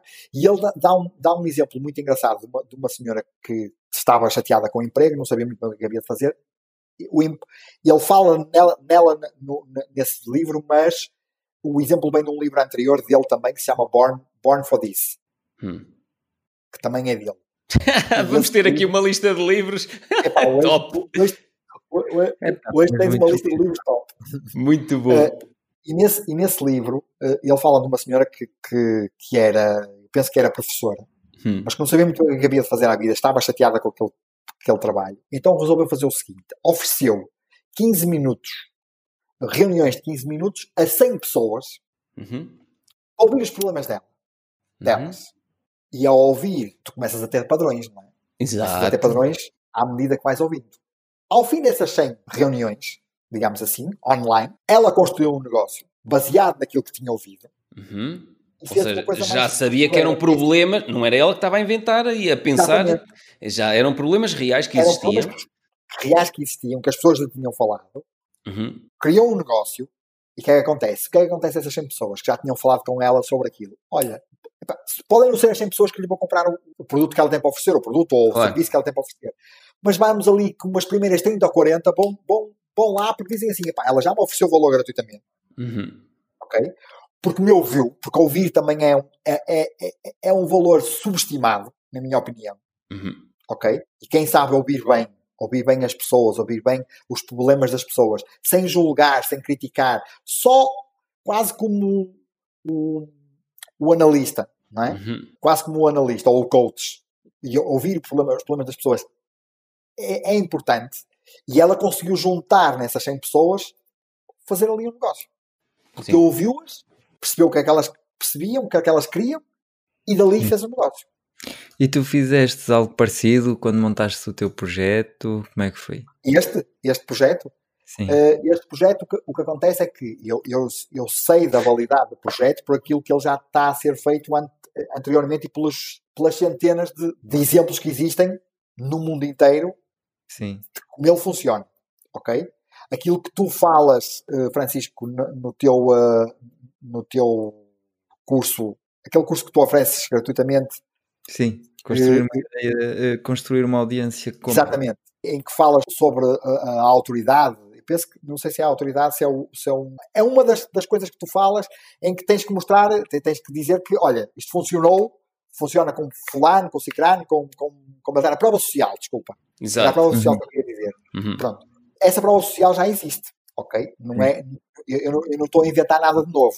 Isto não é nenhum, nenhuma invenção de novo. Não, mas, é provável... mas nem tem que ser. É uma necessidade que, que, as pessoas Exatamente. têm e tu vais resolver essa necessidade.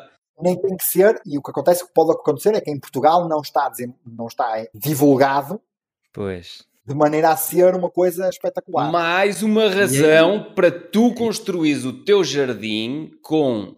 Pedro tinha oito colaboradores que lhe arrebentavam com os carros todos tinha despesas loucas no mecânico todos os meses.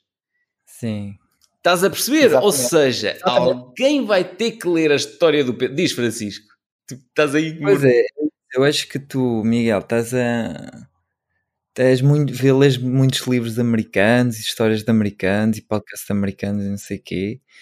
E não sei se. Eu, eu também, quando cheguei, quando fiz o meu primeiro podcast e tal, não tinha reparado que é muito diferente o que eu estava a viver em França e Portugal. Eu cheguei tipo naquela, vou fazer o que os franceses fazem em França, vou fazer em Portugal, ninguém está a fazer. E percebi que não, que não dava porque a realidade é completamente diferente. E, e acho que nesse aspecto, pá, eu estive a ver assim o teu site e não percebi muito bem o que tu fazes, o que tu resolves, para quem é, Uh, se calhar, ok, nos Estados Unidos esses gajos já são convidados em muitos podcasts e há muita, muita gente que lê os livros dessas pessoas. Sim, sim. Mas, uhum. Portugal, mas é, é fácil de resolver. Hum. É fácil É fazer aquele tal exercício que a outra disse, que é ouvir as pessoas, por exemplo, Exato telefone e conversar com elas uhum. e perceber. O, quer dizer, elas... o Miguel já está a fazer um bocadinho isso naquela primeira sessão de, de, que já está a fazer Exato. com as empresas. Eu só continuo a achar é que ele pode ter dificuldades acrescidas de conseguir essa primeira sessão aquilo que eu e o Francisco estamos aqui a olhar para o teu site e estamos a dizer isto de uhum. forma construtiva e eh, obviamente claro, claro. muita gente não estaria disponível como tu estás para estar aqui a ouvir isto, tipo, eu é que sei, o projeto é meu, vocês estão uns palhaços. Mas o que eu, é, é, bom nós eh, podermos ter esta conversa despreocupada neste formato de, uhum. mesmo sem ser com, com podemos te dar a cara, ou seja, esta é a minha opinião e eu estou a dar a cara e tu não vais ficar chateado por causa disto. Claro.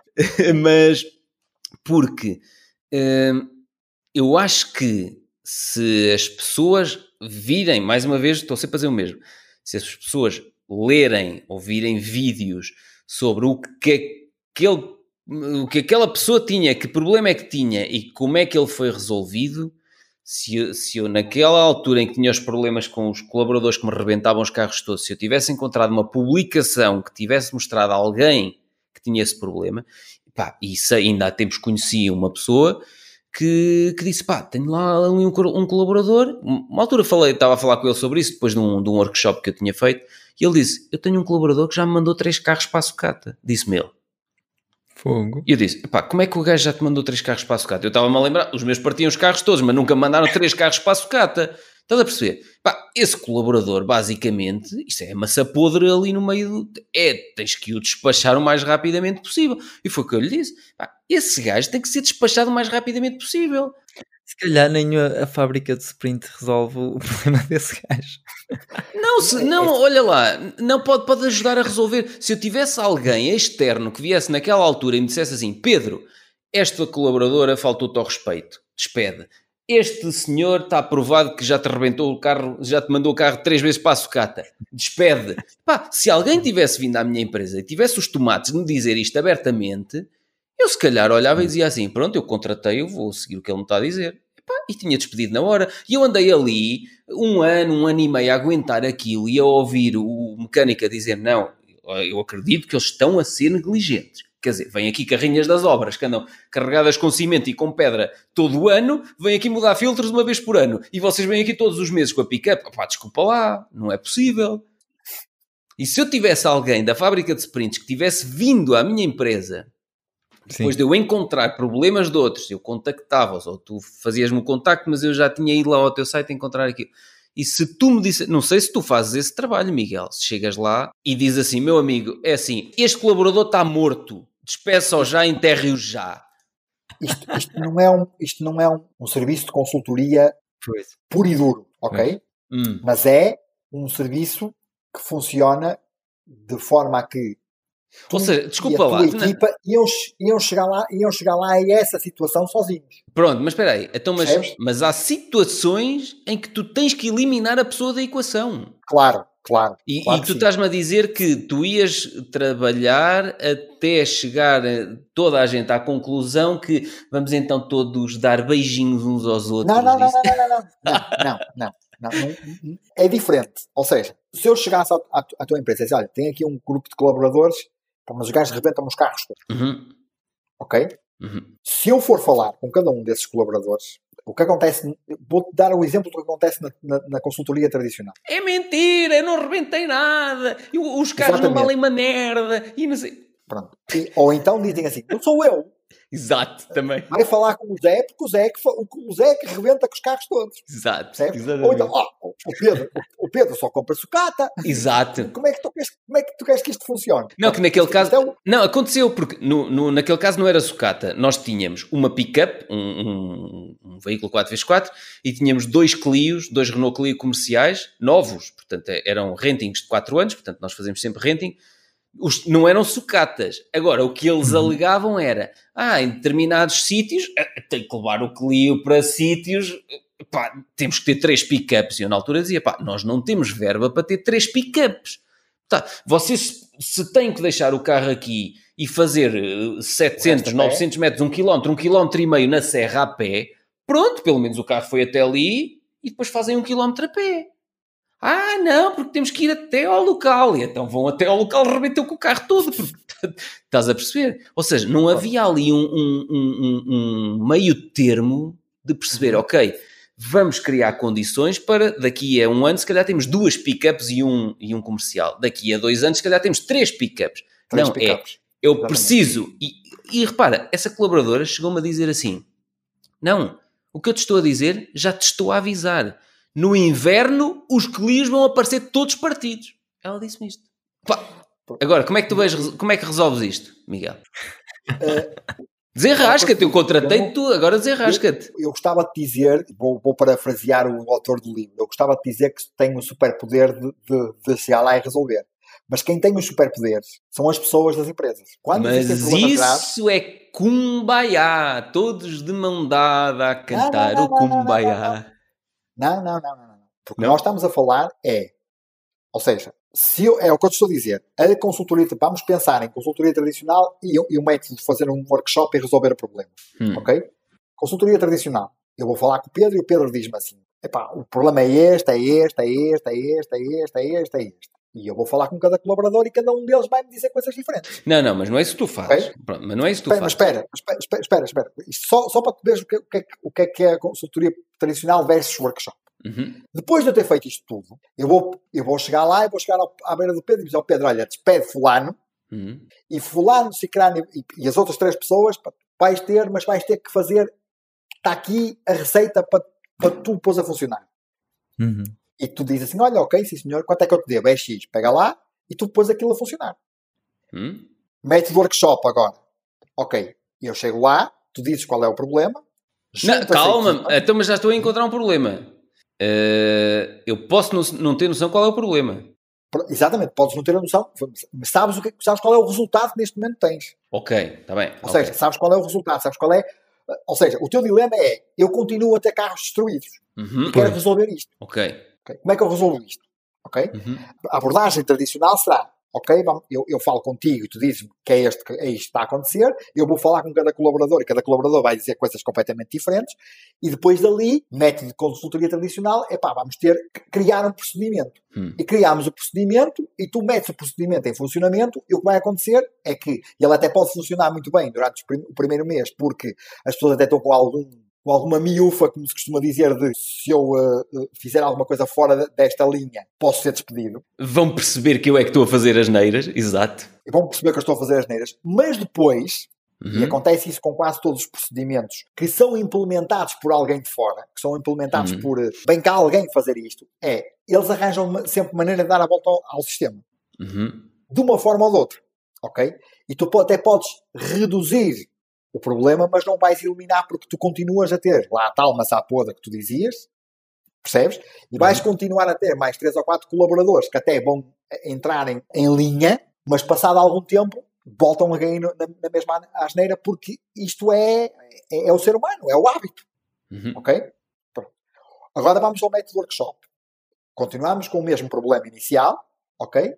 E agora eu venho, chamo e eles vão dando ideias, mas não vão, eh, primeiro, não vão discutir, em nenhuma fase do processo vão discutir. Ou podem, pode haver ali uns dois, três minutos de discussão, mas que é muito controlado, e é controlado pela pessoa que está a facilitar, neste caso eu, né? Uhum. que vou que facilito a solução, facilito a, a sessão, e quando nós formos testar a ideia, e já se vai ver na, na fase da prototipagem, quando se está a fazer o protótipo que vai ser testado, e eles estão todos a colaborar naquilo. Okay. E eles vão se sentir parte do processo. Sim, isso é, isso é Portanto, importante. quando testam, quando hum. testam, já vão testar noutra fase. É claro que tu, se calhar, chegaste a uma fase, no caso dos carros rebentados, chegaste a uma situação limite. Uhum. Ok? Em que já estava, a agulha já estava muito inclinada para um lado e era muito difícil que ela voltasse ao normal. Oh, sim. Mas por outro lado, com o workshop, no final da semana, testando e dizendo: olha, isto até funcionou, vamos continuar com isto. Se houvesse alguém que não se sentisse à vontade, tu ias logo perceber que, ela não se sentiu à, que essa pessoa uhum. não se sentiu à vontade. Então não estava lá a fazer nada. Se ela até colaborou na solução e não. E não, e, e não uh, se essa pessoa colaborou na solução e depois afinal não, não implementou e não, e não trabalhou de acordo com a solução, então se calhar não está lá a fazer nada, tem que ir embora.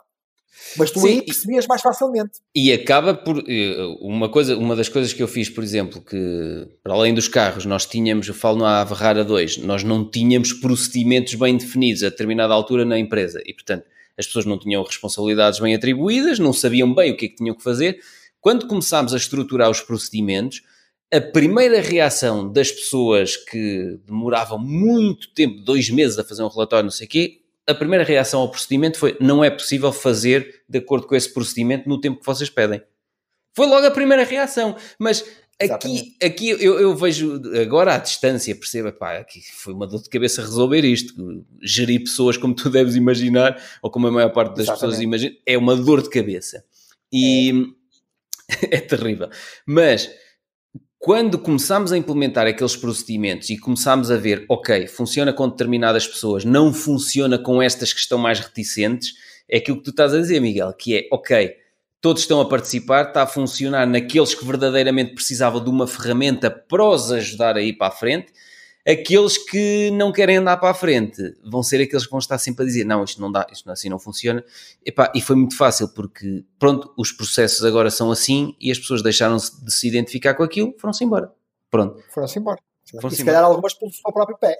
Exato. Sim, sim, sim. Algumas pelo seu próprio pé. Nem tive que as despedir. Olharam e disseram assim: não concordo com o rumo que isto está a seguir, vou-me embora. Vai, vão embora. Pronto, entrega a carta de despedimento, entregaram a carta de despedimento e foram embora. E agora pergunto- pergunto-te eu, quantos, quantas horas da tua vida, Não, tu és louco. porque Tu és louco. Epá, foi esse período todo, mais o que correu mal no, no negócio em franchising com os centros Uhum. de estética, foi o que me levou a desmaiar de cansaço três vezes no mesmo mês. Pá, porque eu estava numa situação já. Eu compreendo quando tu dizes que atravessaste a situação de burnout e tiveste. Opá, olha, estou farto disto, vou-me despedir. Eu, epá, eu Ah, ali estava numa situação complicada, que eu tinha duas empresas na altura e eu ia despedir-me das duas empresas das quais eu era sócio, estás a perceber? Epá, claro, exatamente, são coisas diferentes. mas eu a dada altura percebi, não, não me vou despedir, mas a questão é, tem que fazer tudo de forma diferente. Pá, tem que ser Exatamente. tudo bem estruturado e foi a partir daí que... Mas sabes que eu fiz isso até para me proteger eh, mentalmente do que me estava a acontecer, porque eu senti que um- a minha saúde e, e a nível mental eu estava a colapsar, percebes? Exato. E aquilo foi a única salvação que, que eu encontrei que foi, vamos ter que pôr ordem nisto, porque isto está um caos completo. Epá, e quem me dera ter tido um Miguel na altura que me viesse ajudar a perceber, porque digo-te, sou-te sincero, sofri imenso, sozinho e em silêncio. Exatamente. E mesmo até construir os procedimentos, provavelmente tiveste não, contratei uma pessoa, aí contratei uma pessoa Ok.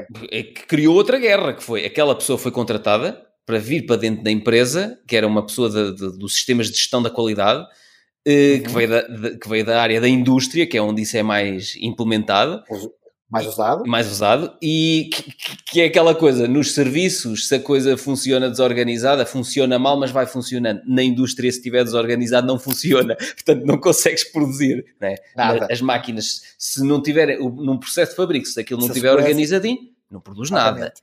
Nos serviços Exatamente. é que nós vamos adiando o caos e as empresas não crescem e depois não dá para fazer mais. Se for mais, temos que contratar mais colaboradores. Não, estamos a uns desorganizados do caraças, estás a perceber?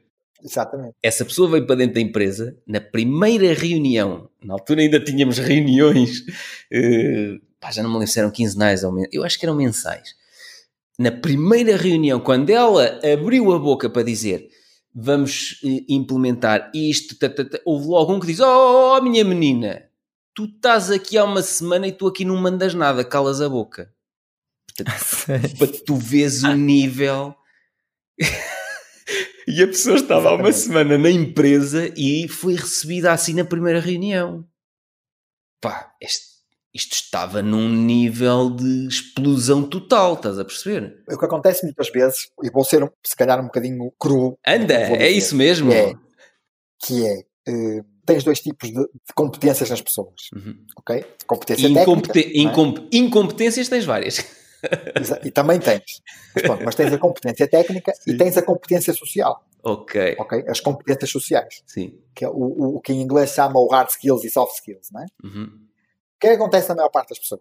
Têm excelentes competências técnicas, mas são umas bestas. Exatamente. Olha, esta é a melhor parte do episódio. Não, é que eu estava, eu estava a, a pensar naquelas pessoas e eu assim, deixa ver se elas vai descrever eh, de forma.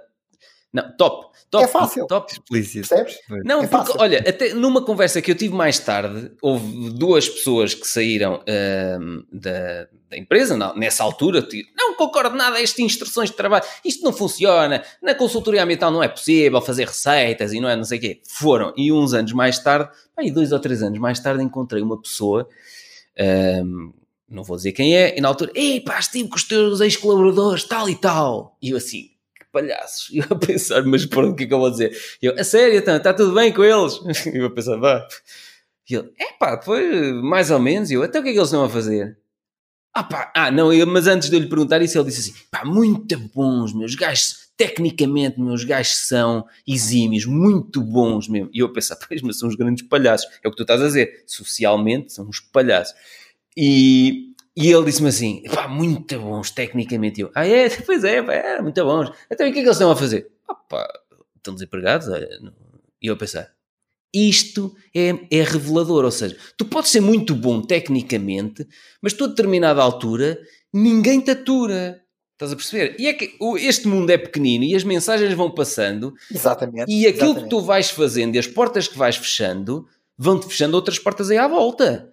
Porque vão dizendo assim. Ou até podes ter menos competências técnicas. Exatamente. Ok? Exatamente. Mas se tiveres as competências sociais necessárias, elas vão uh, suprimir, porque tu vais querer aprender mais, Exatamente. vais criar necessidade de aprendizagem, ok? Vais perceber, ok, eu para conseguir fazer isto vou ter que, se calhar, ler o livro azul ou o livro amarelo, ou ler ou, ou, ou, ou ouvir o podcast do Pedro, ou ver os vídeos do YouTube de não sei quem, percebes? Exatamente. E vais criando competência técnica, depois já tens a competência social. E, e, e, e onde eu queria chegar era que o que é que acontece, lá está, o que é que acontece em, em empresas e, e, aconteceu na tua e acontece em pá, eu trabalhei numa há 15 anos, Uhum. que egos era coisa que não faltava. Exato. Era vários galos no mesmo capoeira, ver quem é que. Mesmo, mesmo assim, mesmo assim. Sim. E cheguei a ter reuniões de direção, reuniões de direção, que demoravam 8 horas, Ai, como é que é Ok. possível? com intervalo para almoço. Aliás, não era intervalo para almoço, era almoço entregue dentro da sala de reuniões. Nós não saíamos de lá. Olha, isso dava para fazer um podcast com essas reuniões. Chegávamos ao final, isso, exatamente, e chegávamos ao final da reunião, percebes? Chegávamos ao final da reunião e eu começava a pensar, mas o que é que nós tivemos a discutir isto? Mas que, que, solução, que soluções é que nós apresentámos? Nada, zero, Oito horas de massacre e nada de soluções. nada. Para depois chegar ao final e o diretor Marcar a próxima que reunião de o oito horas. decisor, marcar a próxima reunião de 8 horas. Não, a dizer, sério? Isto vai-se fazer assim, porque é assim que eu mando. Mas com oito pessoas que estiveram dentro da reunião a dizer, quando saíam da reunião, diziam que sim, e quando saíam da reunião, diziam, está bem, vais ter sorte com, com aquilo que acabaste de dizer. Percebes? Sim, sim. O, que é que, o que é que acontece? Ain- Ainda hoje um, um cliente, Muito um bom. potencial cliente, ligou-me, porque eu contactei no LinkedIn e disse assim, epá, você explica-me o que é que é a fábrica de sprints que eu não estou a perceber nada. Exa- Olha, estás a ver? Estás a ver? Pronto, ok. E eu expliquei-lhe. E ele disse assim, epá, se calhar não era mal pensado você vir cá fazer um workshop Exato. com, com a minha equipa de direção. E eu não sei muito bem, mas acho que há aqui qualquer coisa que não está a funcionar muito bem. Eu já sei que vou lá chegar, não é? E que, e olha, que ainda, ainda a semana passada falei isso com um cliente, em que disse: se for para avançar com o sprint, tens que me arranjar arruaceiros. É. E ela ficou assim: arruacei- arruaceiros? Disse: eu quero que tu me arranjes duas pessoas na tua equipa que participem no sprint e que sejam literalmente arruaceiros. Exato. Eu sou bom Porquê? para isso. Se quiseres, eu posso ir lá. Exato. Mas neste caso tinha que ser da, da própria empresa, Ah, ok. percebes? Porquê? Tu identifica-los facilmente. Na tua em qualquer outra empresa, o CEO ou o diretor da empresa sabe quem são os arruaceiros. Mas muitas vezes mantém-nos porque eles tecnicamente são muito bons, ok? E muitas vezes o que acontece é que em algumas empresas, não é em todas, isto é, isto é específico de algumas empresas, é Vais específico de algumas áreas. dos outros por arruaceiro. Não, não, não, não, não é isso. O problema é eh, para aquela competência técnica, não, tu não podes despedir aquela pessoa Hum, porque não há no mercado uma pessoa parecida. hum, ok. Percebes? Está bem. Mas isso também é uma, é uma questão de mentalidade. É, Também é uma questão de exatamente. mentalidade. ok? Porque eu, Porque muitas vezes podes ir buscar uma pessoa com menos experiência, Pois. ok? E, fa e Claro. fazeres, e fazeres exatamente isso. com vontade de aprender, diz Francisco. Com vontade de aprender e. Desculpa, Francisco, diz, diz tu. Pois, e dá formação a essa pessoa. Ah. Exatamente, e dar formação a essa pessoa. Mas pronto, mas o que eu estou a dizer era que tu sabes quem são os arruaceiros, então vais-me trazer, se for para avançarmos com o sprint, vamos, vais-me trazer dois arruaceiros, porque eu quero dois arruaceiros no meio daquilo tudo. Porque se, se o processo convencer os arruaceiros, convence toda a gente. Uhum. Ok? Porque primeiro eles vão se sentir ouvidos. Muitas vezes não se sentem ouvidos porque estão habituados a mandar habitats para o ar e, e lá está, é a tal coisa. O que é que acontece, que seja numa reunião, seja até nu- numa conversa na máquina da água ou na máquina de café? Agora não é muito fácil porque, por causa do, do, do, do Covid, não é? Mas na- o que acontecia e que vai voltar a acontecer, que é aquelas conversas do The Office, não é? Estás a ver aquelas conversas de. Olha, deixa-me fazer-te aqui uma pergunta. Tipo, não te acontece às vezes, tipo, há assim uma pessoa que, que é assim um bocadinho mais discreta na empresa, mas que teve a melhor ideia. Sim. E de repente aquele que é tipo o CEO teve ideias péssimas, mas no final eles não ficam ali tipo, ah sim, a ideia é boa, mas, mas a ideia foi ali do, do Não. Não, gajo. primeiro porque ninguém vai saber que a ideia é dele. Pois, tem essa vantagem. Até ao O fim. workshop tem essa vantagem. Ninguém sabe quem é que teve aquela ideia. Até ao fim. Ninguém sabe, mas quando É. eles descobrem mais tarde, quando eles vêm a saber, "Apá, essa ideia foi minha. Já está Ah, testada. Pois. Já está testada. Já é tarde demais para julgar. E de revelar que a ideia foi dele. Já está testada. Mas aí já está testada. Ele pode revelar. Ele pode revelar. Mas Repara. só depois está testada. Não, ele até pode revelar antes. Mas repara, tu, tu como vais testar com utilizadores reais que não sabem quem foi a ideia. Que, que, por Ah, exemplo, isso quando- não, mas... Mas internamente, tipo, eles devem ficar, eh, tipo, aquele gajo que gosta de mandar e que a ideia dele não foi escolhida, ele também pode ficar naquela, hum, pá, não sei, essa Olha, ideia eu- não sei. vou- Esse vou gajo um que vai criar a empresa dele. Eu vou-te dar um exemplo que neste caso é o CEO. Sim. Vou dar um exemplo que neste caso é o CEO. Ah. Eu falei ontem com uma pessoa que está interessada em fazer um workshop porque diz que as pessoas não se estão a entender dentro da empresa. Eh, a, a área de produto não se está a entender com a área de operações, Sim. ok? E ela disse-me assim, olha, eu tenho um CEO que, que, aliás foi a pessoa que me disse, epá, falo com esta pessoa porque nós precisamos fazer isto, Uhum. ok? Quem me disse foi o CEO. E ela disse, o nosso CEO, eles são dois, mas um está em Espanha e outro está em Portugal. O nosso CEO é muito interventivo. E eu disse, este método vai fazer com que ele seja interventivo, mas ninguém sabe que é ele que está a intervir. Porque eu sei que isto vai ter efeito manada. Ele vai falar, mas quando ele falar, claro que vai haver uma altura em que tu tens um- um- uma altura do workshop em que tens que fazer uma, tens que tomar uma decisão sobre qual é a ideia que vai para a frente, Uhum. ok? E aí quem vai escolher é o decisor. ok? Ah, tipo, tipo, não é por votos, não é equipa... Há votos, há votos, ok? E, e- e Ok. sim, mas nessa fase do workshop, o decisor tem que tomar uma decisão. E o decisor Ok. é interno, não és tu. Não, não, não sou eu. Ok, eu ok. só sou eu só sou o facilitador. E nunca te aconteceu, tipo, havia uma ideia que era toda a gente concordava, mas o CEO chegou no fim, ah sim, mas a melhor ideia é minha, pronto. Raramente acontece isso, porque ele tem a hipótese de testar duas ou três ideias. Percebes? Ah, ele tem três ok. votos. E esses três votos são de votos de qualidade. E ele pode dizer: Ok, estão aqui três ideias, eu gosto desta, Uhum. mas vocês também votaram muito naquelas outras duas, vamos testar as três. Olha, então, mas vais Ok. fazer uma coisa, vais-me prometer uma coisa. Quando lançarmos este episódio do podcast, podes fatiar bocados de áudio para usar no teu site como Uhum. pequenos exemplos do que é que se faz num workshop eh, deste Ok. género. Porque Certo. só Olha, falta e- isso no teu site, pá. E por falar Ok. nisso, Miguel, Mas tu tu foste ao blog, um desculpa. Tu foste ao blog. Fui ao blog, mas fiquei confuso. Para já o blog está numa página, num blog separado. Está em Blogspot Sim, sim. e o outro está em WordPress. Devias integrar tudo. Tudo no mesmo. Tudo no WordPress. Mas Ok. acho que falta esta conversa que tu estás a ter aqui, Francisco, não te esqueças Uhum. do que estavas a dizer. Esta conversa que estás aqui a ter connosco explica-nos o que é que, quais é que são os, como é que tu identificas problemas, que problemas é que existem, não é? E acho que podem Exato. ajudar as pessoas a perceber, "Oh, ok, é mesmo um Miguel que eu preciso para me vir aqui ajudar. Pá, depois podes usar, nós mandamos-te o áudio, Uhum. podes usar como tu quiseres, Ok. porque Ok, acho obrigado. que no- nos bloquinhos de workshops ou pequenos exemplos que tu vais falando, epá, podes pôr estes exemplos de. Podes pôr a minha voz à vontade. E os gajos partiam os carros todos e não sei o que, não sei o que, não sei o quê. Tal. E tu, imagina que pões 5 segundos a dizer: Tenho aqui um exemplo que eu vou discutir. Imagina que isto é um artigo. 5 segundos de áudio. Em que eu estou a dizer: Os gajos partiam os carros todos, tá, tá, tá, tá. E depois tu, ou em vídeo ou por escrito, diz assim: Como é que eu resolveria isto na fábrica de sprints? Tá, tá, tá, tá, tá, Ok. tá. O que é que estás a fazer aqui? Estás a criar o teu jardim e estás a atrair as borboletas no futuro, porque as pessoas, quando virem aquilo, vão se identificar com o meu problema e vão dizer: Ok, o Miguel resolve este problema ao Pedro. Pois. Estás a perceber? Ok. E é que é tão simples, não, não, não tens que fazer Sim, sim, nada é muito nada. diferente daquilo que já estás a Nada. fazer. É um complemento. Sim, sim. Não, é um complemento. É um complemento. Ah, sim, eu acho que é isso, isso, isso realmente falta no, no teu site. Tens ali um- uma página que é casos de sucesso, mas depois não são casos que tu. ah, Não, não, não.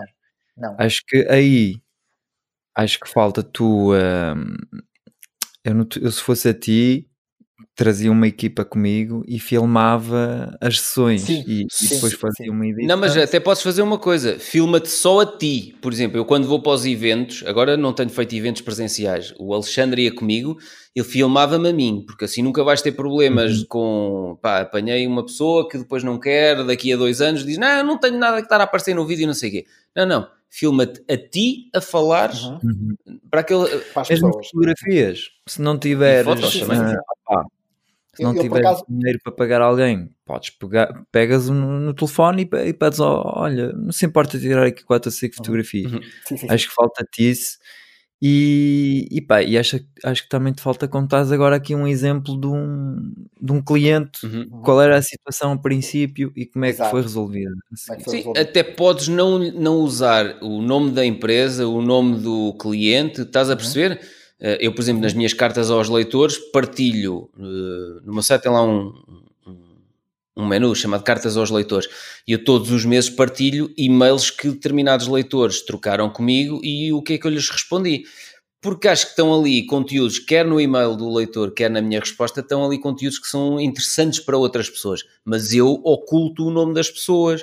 Quando dizem, Sim. ah, eu sou formado em reticências, nasci em reticências. Apá, as pessoas não têm que saber em que é que é claro, formado e onde é que claro. nasceu. Interessa claro. o conteúdo em si. Exato, exato.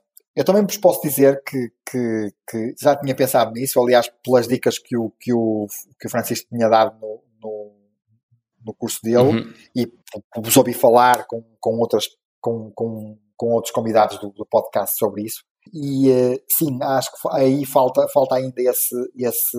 É que vais notar uma diferença. Daqui a seis, seis meses depois de fazer isso, tu vais ver a quantidade de pessoas a, a contactar-te. É que é uma diferença é. brutal. É. Já agora, Perfeito, Miguel, estive a pensar. Uhum. Ah, tu, quando eu olho para o teu site, parece que trabalhas para o, para o escritor do livro e que uhum. estás a tentar vender o método do sprint. Que é, sim, sim. Esse não é Exato. o teu trabalho. O trabalho é vender-te a ti, para já. Acho que falta Exato. uma foto tua. Uhum. Uh, okay. E uma foto de ti a conversar com o cliente, com a mostrar uhum. um, tu numa situação real, a mostrar e a contar as histórias, a história do, uhum da empresa XPTO, eles chegaram, têm este, este problema, no final... Usa a minha, à vontade, uhum. a sério. Uhum. Sim, sim. sim, contar, fazer uma publicidade a ti próprio, aos teus uhum. serviços, e não... Aqui eu vejo uma... Pá, estou na, na homepage, na, na página principal, uhum. tem uma foto do sprint, que é do Exato. livro. Na, na uhum. segunda página, quem somos, tem mais uma vez uma foto do livro. Pois, uh, eu, eu, eu, mudava isso, sim. sim, sim. Não sei quem. Uh, quer dizer. Não, não, tu, mas vocês têm razão, têm razão. Eu, eu, eu tive, ou seja, eu, desculpa interromper, Francisco, eu, eu, o que eu tive foi, foi vontade de começar. Pois. Ah, acho que fizeste bem, agora melhora, melhora. Porque e, e, agora, e, e, agora este, este podcast, eu já estava, a, já estava a pensar nisso com o vosso primeiro podcast com a Joana Branco Marques, acho Moraes, Joana Branco Moraes. Moraes, desculpa. Uh, e então uh, de, epá, começa, põe isso a andar, põe isso, põe isso on, é, online. É bom, e, é e, foi nesse aspecto que eu, que eu também uh, quis, foi começar, porque lá está, também é um princípio que está presente neste, neste tipo de coisas, que é começar é melhor do que está certo. É, e aí já levas 5 estrelas.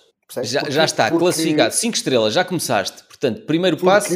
Porque, porque na verdade o que também acontece é que, é que muitas vezes as pessoas estão muito à espera. Olha, faz-me lembrar uma história que tu contavas no, no, no, na, na Averrara ah. sobre aquele famoso álbum de, de, da tua, da minha tua banda. que demorou sete anos, sete anos a, ser, a ser feito. Exato. Eu posso dizer, eu, eu sou músico também. Sim. Uh, fui baixista durante algum tempo numa banda e fui guitarrista noutra. E uh, epá, eu, já, eu já pus coisas cá fora que foram montadas no dia anterior. Exato percebes? Uhum. Literalmente. Posso dizer que eu tinha uma banda pá, que era uma brincadeira, era uma espécie, era um cruzamento entre. É, é, era uma espécie de, de Emi. Sim. Sim. Percebes? Sim. Era uma, uma, é uma espécie de cruzamento de Emi Costurica com fado. Sim. E que surgiu opa, de uma brincadeira entre mim e o meu irmão. Surgiu assim. E o primeiro espetáculo que nós demos, nós nem sequer tínhamos músicas. Literalmente foi, pegámos em músicas que já existiam, uhum. adaptámos-las foram para lá fazer Tivemos a vossa versão. Ensaiar. Sim. Exatamente. Tivemos sete dias a, sete dias a ensaiar e no, e no oitavo dia toca, toca a fazer aquilo. Se corresse mal não havia problema nenhum porque foi numa noite de carnaval. Exato, exato. Literalmente. Sim. E então, o que aconteceu foi que eh, depois a brincadeira começou a, ganhar algum, algum buzz, uhum. e eu até acho, estou sempre a comentar com eles que se, com ele e com o outro membro da banda, que se aquilo tivesse sido para em, em, aquilo foi em 2008, mas aquilo tivesse sido em 2010 ou 2011, quando o YouTube já estava num, numa coisa mais alta e quando a, a, a, o Facebook também já estava numa, numa cadeia ascendente de crescer organicamente, que se calhar nós éramos super conhecidos, pá, mas não, não pegou, não pegou, paciência também Sim. não é por aí. Mas o que eu queria dizer era que nós depois em setembro desse mesmo ano, isso foi em, em fevereiro, não é? Em setembro desse mesmo ano, tivemos a gravar um, um, aquilo que seria um álbum, uhum. ok? E, e, mas fomos gravando aos bocadinhos, e em dezembro eu tive uma ideia para uma música de Natal, que era para brincar, literalmente para brincar. E peguei na guitarra, liguei ao meu irmão e disse assim: aparece no estúdio, vamos gravar uma música de Natal. E ele disse, mas eu não tenho letra, pá, não quero saber, aparece no, no estúdio que ela, que ela vai aparecer. E nós gravámos uma música de Natal em pá, meia hora. Eu, tinha uma, eu tinha uma música, tinha um, um, um, uma, uma, sequência de acordes, com uma sequência de acordes e com uma, com uma letra que foi feita na hora, nós gravámos uma música hora. Portanto, para mim, sempre esteve na, na ideia, e lá está, é tal coisa. Primeiro eu, Primeiro quando, fazes eu, e depois afinas e vês o que acontece. depois afino. Sim, sim. Porque antigamente eu não era assim. Sim. Eu primeiro tentava aperfeiçoar a ideia, e é isso que acontece com muitas empresas: é uhum. é aperfeiçoarem ideias sobre produtos, por exemplo, chegarem até ao MVP sim. ou ao produto mínimo viável, uhum. percebes? Uhum. Apresentarem o produto mínimo viável ao público e para depois chegarem à conclusão que afinal não, porque esse já não é o produto mínimo viável, é, é o produto que Exatamente. eles acham viável. Só que depois o público olha e diz assim: hum, é, devia ter era a funcionalidade X e Y. E, eles... e depois tens um problema que é quem esteve a desenvolver o produto, depois de ter chegado a desenvolvimento, tem, lá está, olha, uma competência social ou uma incompetência social, o nosso ego. Exato impede-nos. Então, mas eu estou há 3 anos e já gastámos 500 mil euros, estás parvo ou quê? Exatamente. mas vou mudar isto para uma vez. Ele é que não sabe usar. Que é burro, exato. Ele, ele, é que não sabe usar. E, e, e isto, o, o, workshop sprint, o que faz é exatamente virar isto ao contrário, que é tu avanças 6 meses em 5 dias. Sim. Testas o produto e dizes assim, epá, o produto funciona. Ou então dizes, olha, isto foi uma ideia estúpida como tudo porque não funcionou. Olha, poupámos aqui 500 mil euros, já íamos investir no, no, no produto, ou 50 mil, Sim. íamos investir no produto, já não, já não vamos investir. Porque afinal a ideia não era, não, não, não era, não era boa. Mas é, é, apesar de tu poderes achar que nós estamos a ser chatos para caraças a bater na mesma uhum. questão, eh, nós não estamos a pôr sequer em questão a metodologia. A metodologia é perfeita e quem me dera a mim que tivesse uhum. desaparecido na minha vida na altura em que eu estava cheio de problemas para resolver. Exato. Aqui a única coisa que, que nós estamos a olhar, eu e o Francisco, é o desenvolvimento da tua marca pessoal. Tu não tens que uhum. estar a okay. comunicar o livro do autor, uhum. tens que te comunicar a tens ti comunicar e aquilo que tu fazes. Uhum. Pá, e podes usar. Exatamente. Tu não vendes, não é. Aliás, o que tu não vendes não é o método. Exato. O que tu vendes é, é são. Eh, resolução de problemas. É, é, as resolução de problemas. Uhum. São os benefícios de ter um, uma empresa Exatamente. Não estás aqui para tentar convencer as pessoas que este método é fantástico. É, bom, é tipo, é. Okay, vocês têm problemas, eu tenho um método. Nem é preciso. Exato, Acho que é um método para resolver. explicar um bocadinho o método, mas não é preciso uhum. fazer um blog sobre o eu método. Que... Sim, sim, sim, Queres que eu seja sincero? Eu não vejo necessidade nenhuma de dizer qual é o método. Eu, por exemplo, aos meus clientes, quando eles me dizem, olha, uh, tem isto e aquilo, sabe resolver, sim, eu vou-lhe resolver isso. Pronto, não lhe vou dizer, eu vou-lhe resolver de acordo com a metodologia, não sei. O que o cliente não quer saber é, eu sim. quero é que me resolva o rei do problema. Sim. Exato, exato. Mas, mas ajuda. Dá credibilidade, quando, é isso. Quando estás a começar, ajuda. De certa forma, sim. quando estás a começar, tá estás a tentar convencer as pessoas. Por isso é que eu também, lá está, este, este workshop pequenino, e a é? pessoa também percebe, ok, há aqui um método por, por trás, o gajo, pá, está, está bem pensado, okay, não é okay, tá assim. Tá não se lembrou de repente que, que sabe resolver exato, problemas. Exato, tá exato. Porque, porque eu chegar a uma empresa e dizer assim, eu, você tem um problema, eu resolvo. E depois, calhar... depois podes criar outra barreira, porque eles podem dizer assim, então mas eu estou há 15 anos a tentar resolver e este maluco vem agora dizer que em 5 dias resolve isto. Exatamente. Pois, tá Por isso é, é que também, eh, na, na, nossa comunidade, nós temos um, vamos dizer assim, uma, um mantra que é uh, mostra, não, não digas. Hum. Vai lá e mostra. E por isso é que tens este mini workshop que eu of ofereço, entre aspas, não é? porque na verdade estás a oferecer valor, mas não estás a oferecer um valor que diz, ah pá, olha, agora resolveste esse problema, obrigadinho, até logo, vamos embora. Mas estás a oferecer deixar... valor na mesma, eu sei que sou um chato do caraças, e as pessoas lá em casa uhum. podem dizer assim, vou desligar porque já é a quinta vez que ele diz isto. Eh, estás a oferecer valor na mesma se transformares isso em vídeos, em artigos escritos, num uhum. podcast uhum. ou não sei o quê. E não tens que te deslocar para lado nenhum, não tens que ir falar com Exato. ninguém. Sim, sim. Não, estás a claro. Ou seja, tu, há muita forma de oferecer valor. Este podcast oferece valor às pessoas que o estão a ouvir. Estás a perceber? É, eu se fosse a ti, opá, poupava esse tempo que tu vais às empresas, usava uhum. esse tempo para criar vídeos que muitas empresas e muitas pessoas podem ver no LinkedIn, podem em vez de estar uh, enviar 100 mensagens por dia ou não sei quê, não sei quantas é que envias, usava esse tempo para criar conteúdos e depois as pessoas veem esse conteúdo e, e ficam convencidas e vêm ter contigo. Porque a dada altura, sim, sim. eu garanto, eu estou-te a dizer isto porque eu fiz isso com todas as marcas que eu fui desenvolvendo. A dada altura, e eu já falei isso no, na Averrara 2, como é que surgiram as minhas palestras. É? Houve uma que foi uma brincadeira, como conseguir emprego em 30 dias, e as outras duas inventei nomes porque o Ricardo Matias queriam pôr um banner com palestras disponíveis.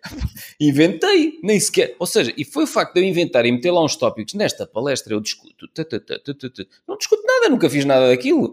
Estás a perceber? Uhum. Ou seja, eh, o facto de construir um jardim. Olha, o Francisco ri-se porque ele sabe que eu estou sempre a fazer coisas desse género. Epá, mas mas é aquela coisa, a, a, determinada altura, quanto mais valor tu criares, mais vai acontecer aquela coisa do, do pá, se ele gratuitamente já me disse isto, imagina o que ele me vai dizer quando eu lhe pagar. Exato, exato. É isto. Eu, eu, eu, vou, eu vou dar um, um exemplo que para mim é provavelmente mais prático hum. que, se pode, que se pode dizer. Eu, neste processo, tirei um, tirei um curso Uhum. Uh, terem um curso, isto é, uh, que é, é, com um livro, basicamente, que se chama uh, Workshopper, ok? Uhum. Basicamente se ensina a desenhar workshops. Ensina-te a desenhar um workshop. Uhum.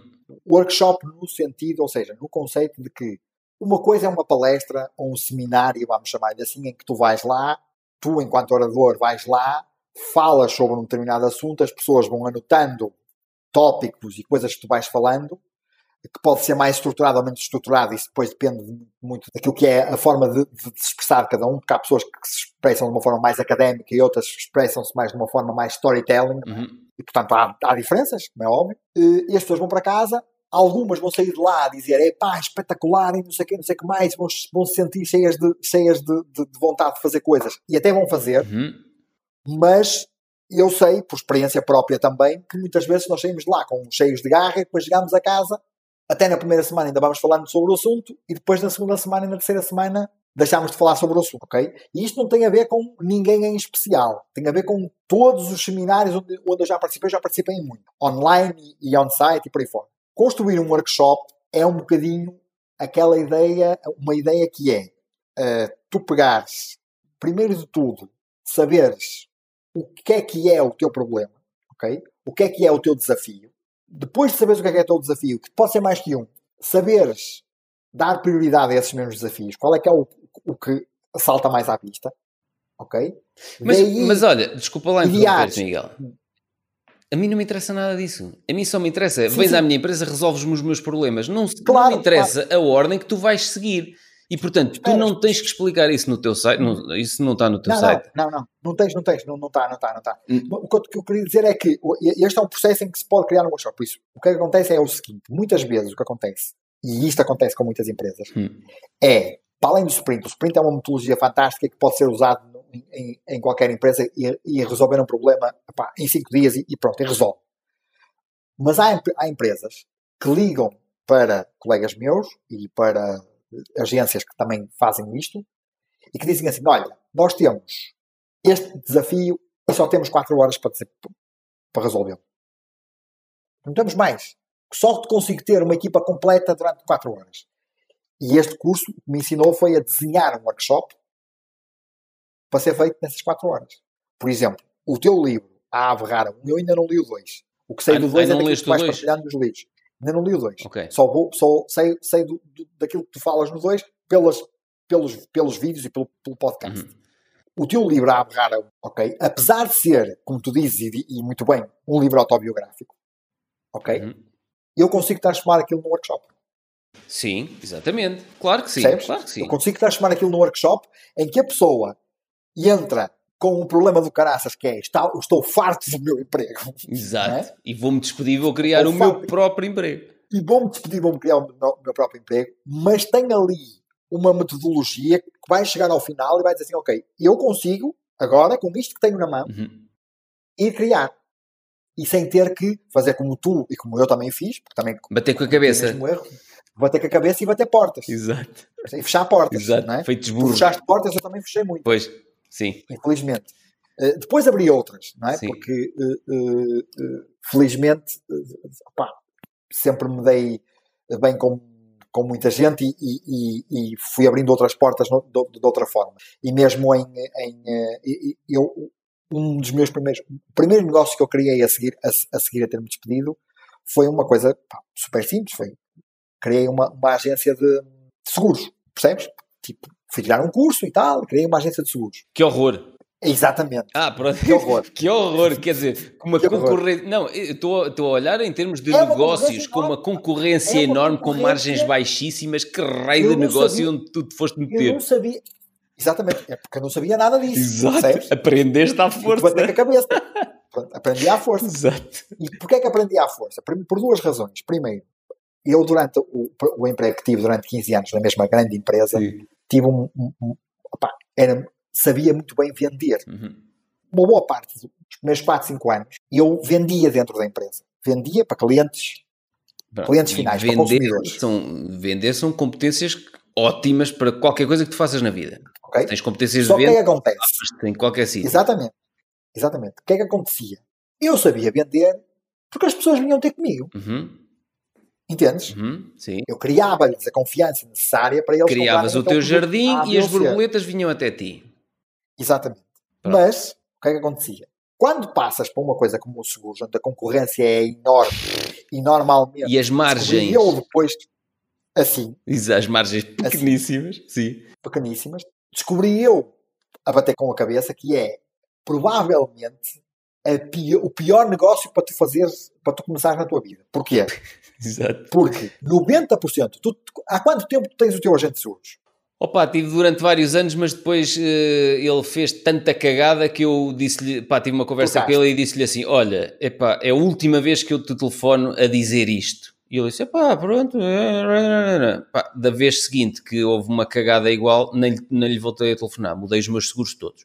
Pronto. Mas sim, agora vou manter mais Mas, 10 anos, 15, 20, se ele não fizer cagadas. Se eu fosse bater à porta da tua empresa para te vender um seguro, não tinhas hipótese. Tu ias dizer: não tinha hipótese. Não nem hipótese. eu, nem ninguém. Não, é a mesma coisa, certo? por exemplo, com, com a parte de, web design, comunicação e não sei o que. Eu trabalho com a por empresa exemplo, do Ricardo Matias.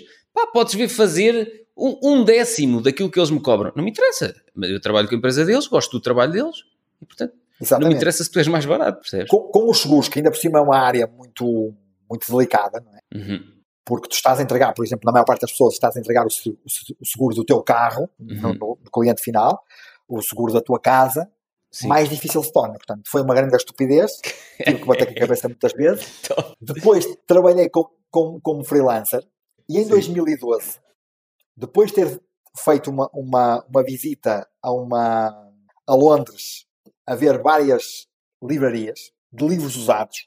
Decidiste abrir uma livraria de livros usados. Exatamente. Opa, valha-te senhor, eu até fico outra, religioso. Outra maluca. Outra eu até maluca, fico religioso. Mas espera, mas espera. Espera, porque isto ainda tem, isto ainda tem uma, uma, uma, uma cena é mais espetacular. Espera, espera. Espera aí, espera aí, espera aí. Não te esqueças que vais dizer. Francisco, o Francisco fez uma pergunta, espera aí. O que é que tu fazias como freelancer, Miguel? Ah, eu como freelancer eu trabalhava, eu, pá, eu o meu background inicialmente é de têxtil hum. e eu trabalhava para a empresa que agora trabalho, Uh, trabalhei como seis meses para eles a fazer uh, controle de qualidade uh, na China.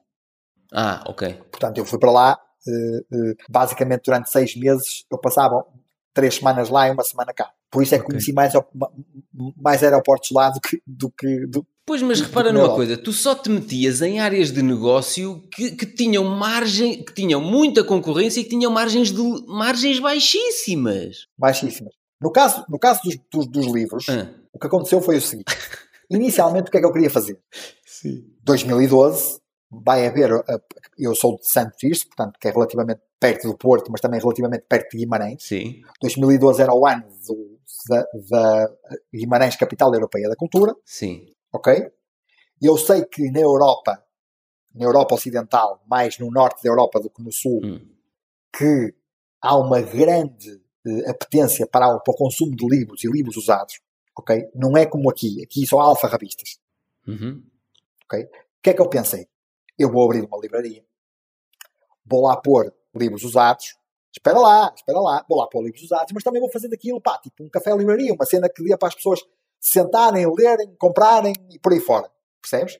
Fazer uma cena. Gosto disso. Só que o que é que aconteceu? Sim. Faltou com, com, aquilo que se fala, com aquilo que se compram os melões. Claro, não é? claro. E como eu não tinha o rasgo que hoje já tenho de pensar, epá, faz bootstrapping primeiro. Primeiro, vê o que é que tu podes fazer. Uhum. Não é? Mesmo assim, pensei assim: não há problema nenhum. Vou lançar um site. Sim. E vou. E toca a vender livros online. E, e, e deixa-me concorrer contra a UG e contra a Amazon. Eu vou ser a Aliás, próxima Amazon e eu vou ser comprada pela Amazon. Espera lá, espera lá, espera lá. Mas, mas, pior do que isso, pior do que isso, é que no dia em que eu apresentei esta ideia, eu apresentei esta ideia uh, o, o, o Miguel, Miguel Gonçalves fez, um, fez um, um, workshop de Business Model Campus. Não sei se já ouviste falar sobre, sobre, sobre isso. Não, mas sim, há, percebo, há um mas, livro sim. chamado Business Model, Generation, que é, um, que é uma, uma cena que, que, que dá para tu tentares desenhar o teu negócio hum. através uhum. de, um, de, um, de, um, quadro que tem áreas diferentes do, do, negócio. E então ele fez um workshop que até era gratuito e fomos montes, montes de pessoas. Hum. O que nós não sabíamos é que ele dizia, ok, agora só a gente tem que fazer um pitch de dois minutos da ideia que o negócio, negócio que tinha. Exato, e tu quando e apresentaste essa ideia palco, de negócio... Espera lá, eu fui para cima do palco e disse, epá, quem é que aqui gosta de ler?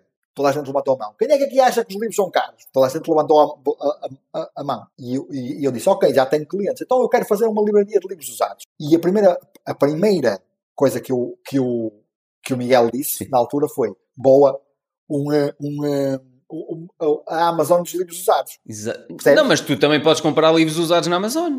Exatamente. Claro que podes. claro que podes. Claro que podes. Então o que é que eu, que é que eu resolvi fazer? Epá, com os meus próprios livros, montes de livros que eu tinha, que alguns comprei ali e não achei grande piada em não sei hum. quantos. Meteste à venda. Montei uma loja online, meti à venda. Hum. Aquilo não andava nem desandava, porque eu também não percebia nada de marketing, não percebia pois. nada de digital, não percebia nada destas coisas. É importante falar é nisso, claro, porque exatamente. as pessoas montam uma loja online e acham que de repente aparecem lá os clientes. Aquilo está, exatamente, Sim, não aparece. Tens comunicar, tens que saber marketing digital para atrair E depois, passado algum tempo, Sim.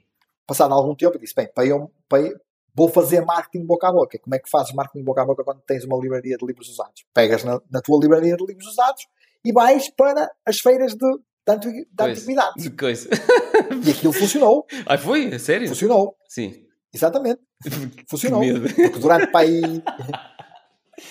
Sim. Porque depois, Sim. durante os primeiros dois ou três meses, pá, eu ia todas as semanas para aquelas feiras hum. e aquilo ia, ia vendendo, ia vendendo agora aqui mais ia vendendo livros, as pessoas iam vendo, eu começava a ver as estatísticas do site, as Mas, pessoas a perguntarem, a fazerem em, coisas. Em modo, de, em modo de provocação, já sabes que eu gosto muito de ser parvo e provocar. Claro. Uh, ias vendendo com margens baixíssimas, com custos de, de gasóleo e, e não contabilizando as horas de trabalho, ou seja, tu no, tu se fizeres. Não estava, não estava a ter lucro. Não, não estavas a ter lucro e estavas a ter prejuízo sequer. Não, não estavas a pagar exatamente, a ti estavas a, a, a, consumir gasóleo ou gasolina num carro, certo? Por isso é que a ideia, por isso é que a ideia foi. Uh, morreu por si própria, não é? Porque acabou por morrer por si própria, porque tu começas a chatear, embora aquilo fosse fixe, fosse fixe contactar com pessoas, falar sobre. sobre claro. porque às vezes as pessoas pegavam num livro na banca, percebes? Pegavam num livro e diziam, Ei, este livro é fixe, não sei quantos. E eu até conhecia o livro porque já o tinha uhum. lido e falava e não sei o que, não sei o que mais. Opa, Mas olha, isso é fixe, passado. faz um podcast sobre isso, meu. Não, não andes a gastar dinheiro. Exatamente. Pronto, Exatamente. faz um podcast sobre Exatamente. livros. Acredito Exatamente. que um podcast sobre livros usados e depois os links por mais... baixo para a tua loja online, se calhar vendias mais livros com mais lucro. Muito mais, muito mais, exatamente, exatamente. Isto é uma lição é para quem está lá em casa, para quem está lá em casa e, e, esta ideia não é uma ideia estúpida, é uma ideia até muito relevante. Não. Agora, como é uma ideia que tem um, um, como é algo que tem uma margem de lucro muito baixa, tu tens que ver onde é que consegues implementar a ideia ou de que forma é que consegues implementar a ideia sem teres que andar a gastar o teu tempo, o teu Francisco, tá, estás aí a pensar em qualquer coisa. Ah, sim, sim, sim. É, tem, tem um, é ter uma ideia interessante. Pá, faz, a cena é que tens que vender muitos livros. Esse claro, é o, o problema. Mas, mas, a Amazon se calhar também não era nada rentável ao princípio. Não. Podemos achar durante que sete anos, a Amazon durante, durante sete anos não teve lucro. Pronto, mas se calhar se o Miguel tivesse aguentado sete anos, hoje o site dele era número um mundial e não sei o quê. Pois, a questão uh, é, ou tens, calhar, ou tens investidores ou não tens investidores. A Amazon tinha investidores por trás a inchar dinheiro Exato. na expectativa de que Exato. mais tarde aquilo viesse a dar. É isso, Pá, é isso. Quando... Era aquilo que tu dizias ao, ao, ao, princípio, que era, uh, Francisco, que era a questão da realidade americana com a realidade portuguesa. Exatamente. São coisas completamente diferentes. Completamente diferentes. Exatamente. Eu, eu em, ainda há dois ou três dias, eu estou a contactar algumas empresas de, de venture capital, não é? de, de capital de risco, portuguesas eh, que estão a ficar, de certa forma, receptivas para usarem o sprint nos investimentos deles. Ah, ok, gosto disso. Ok. Uh, okay. Portanto, são potenciais clientes, mas que basicamente o que eles vão fazer é diminuir o risco. Gosto muito disso, já te digo. Eu é, pensei é. que tu me ias dizer, estou a tentar arranjar investidores para não sei. E eu ia te não, não, não, não, não, não, não, Agora, essa não, ideia não, é muito boa. Gostei muito disso. Gostei muito. É, a, minha ideia, a minha ideia é, é tentá-los puxar para o meu lado, ou uh -huh. seja, tentá-los fazê-los perceber que se eles investirem num workshop uh uhum. -huh. antes de investirem 50 ou 100 mil euros num projeto uhum. gosto disso que ainda não sabem muito bem, porque o que é que acontece com a maior parte das empresas de capital de risco? Ou com os capitalistas de risco, com os chamados business angels, não é? Uhum.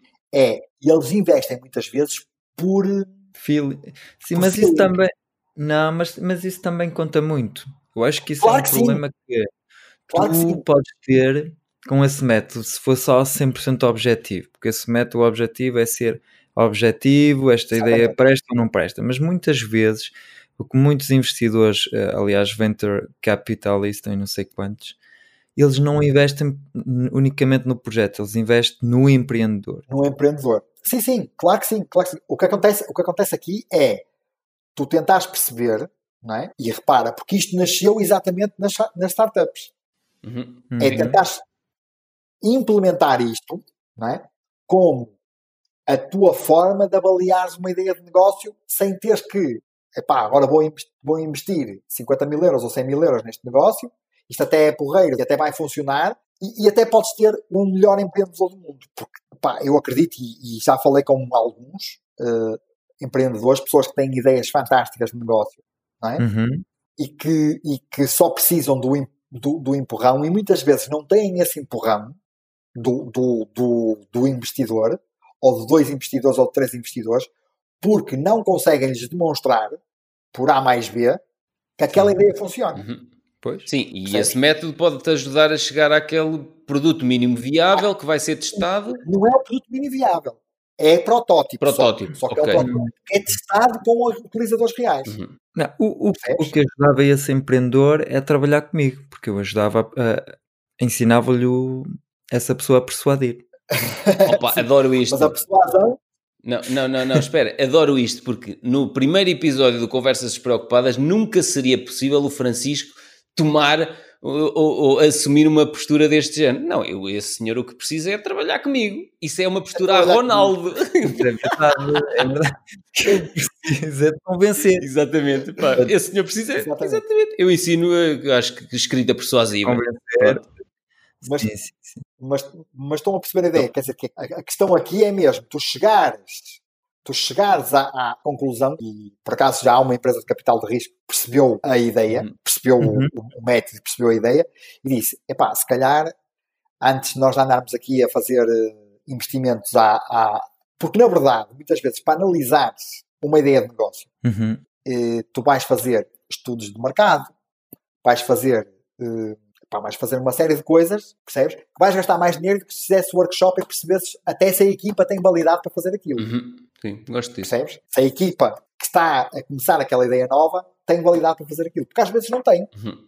Às vezes têm todos muito boa vontade e são pessoas fixas e tal, têm ideias muito porreiras, mas depois, para trabalharem em conjunto, para produzirem um, um, um projeto, faz-me lembrar um bocadinho aquilo que eu estava a dizer ao bocado de, de, de, daquela empresa que tinha dois co-founders co que, que, antes de começarem os sprints já se tinham zangado já não queriam eu, eu, eu, andar com aquilo para Eu tive um amigo meu que criou uma empresa, não vou dizer em que área, com mais três sócios, portanto eram quatro, e uma das primeiras reuniões que tiveram um dos sócios disse assim: Bem, vamos definir aqui já então como é que vai ser a distribuição de lucros deste ano. E estavam a começar a empresa, tinha uma semana, ou, ou seja, portanto, eh, a primeira conversa que. Já nem sabiam que ele ia dar Exatamente, a primeira conversa é como é que iam distribuir os lucros desse ano.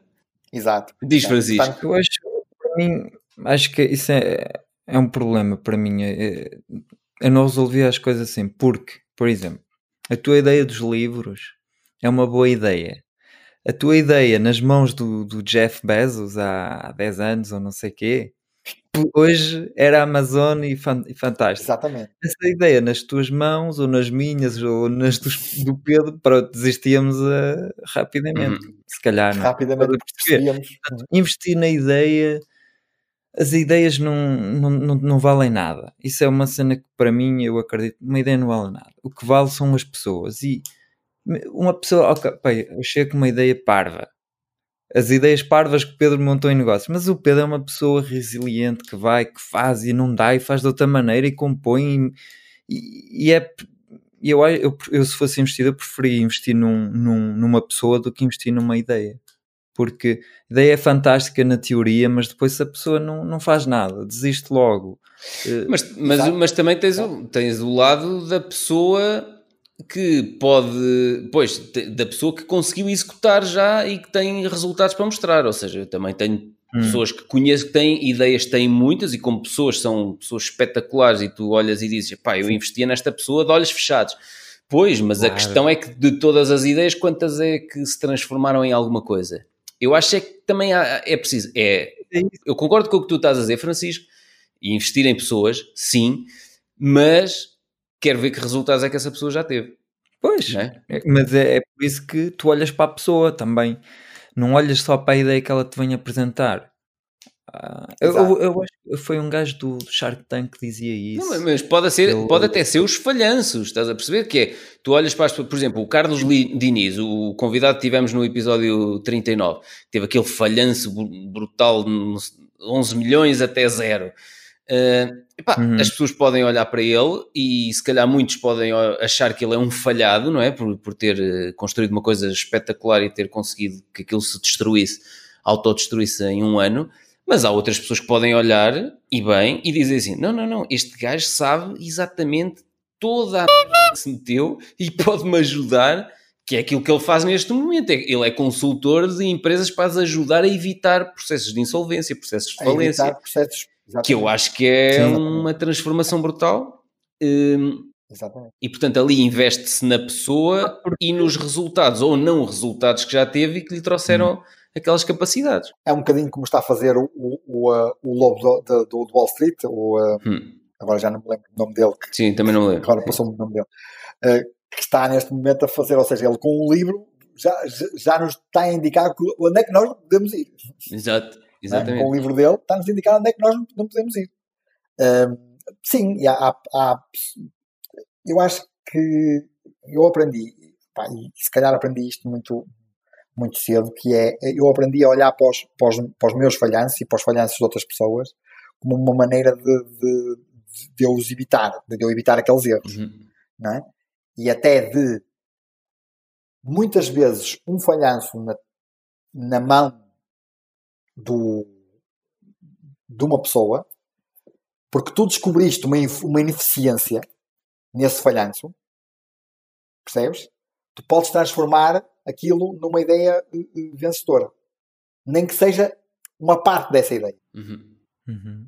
Percebes? Porque descobriste uma ineficiência, claro que tens de estar por dentro do, do, do assunto, não é? Mas descobriste uma ineficiência que esse negócio ou que esse falhanço teve, Pá, é? Sabes que eu estou-te a ouvir e eu, eu não tenho preocupação nenhuma em relação a essas coisas, meu. Sim, sim. Quando às vezes as pessoas eu, me, eu percebo. Quando às vezes as pessoas me perguntam como é que, que surgem as ideias e pá, nem, nem, sei muito bem se queres que te explique. Uh, às, às, vezes, às vezes é só, é só pela, pela observação. É? é? fazer e fazer e fazer e, e pá, este, o, este podcast, se olharmos para trás, como é que ele surgiu? Opa, eu comecei a fazer uns vídeos.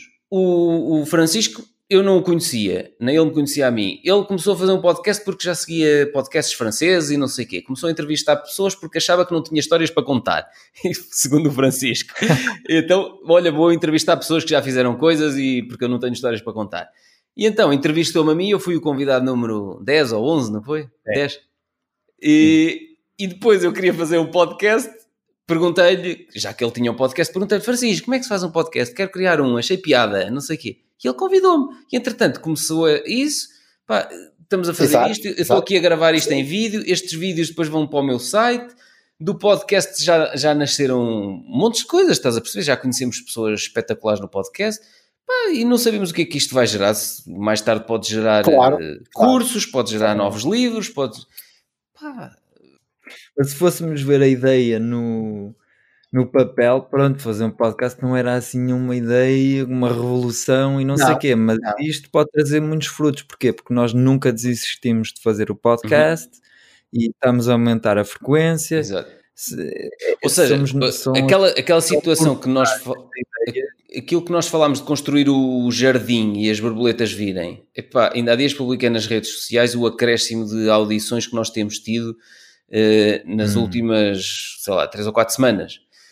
E, pá, e tem sido uma coisa brutal. E tudo isto é construir o nosso jardim. Porquê? Porque as pessoas que gostam de ouvir estes episódios, depois querem saber mais, querem saber uh, como é que eu fiz. Portanto, acabam por comprar os livros, acabam por comprar os cursos, seja o investir na bolsa, seja o que for. Pá, tudo o que o Francisco faz, escrevem ao Francisco. Se o Francisco lançar um curso online, vão acabar por comprar o curso online do Francisco. Já várias pessoas disseram que ele devia lançar um curso online sobre. Hum, escrita persuasiva. Ou seja, tudo isto que parece, por exemplo, à minha mãe, aos olhos da minha mãe, isto é. Mas como é que tu ganhas dinheiro se ofereces isso gratuito às pessoas? É isto, é construir o jardim. E efetivamente Exato. na base nem está aquela preocupação de não, oh Francisco, agora vamos gravar aqui um episódio para eu vender mais três livros e, e duas subscrições do meu curso. Não, não é isso, estás a perceber? porque isso então exato, ia exato. soar completamente falso e íamos estar a meter gatilhos mentais no meio do episódio para quando dissermos isto, as pessoas. Pá, um... Isso faz-me faz lembrar a minha mulher, pai, há um mês atrás, assistiu a um webinar que era um webinar gratuito, mas que estava tão montado. Estava, webinar, estava tão montado que, pai, 90% do webinar era a falar e era a, a, dar gatilhos mentais para tu comprares o curso. Quer dizer, tu não aprendeste nada com aquilo.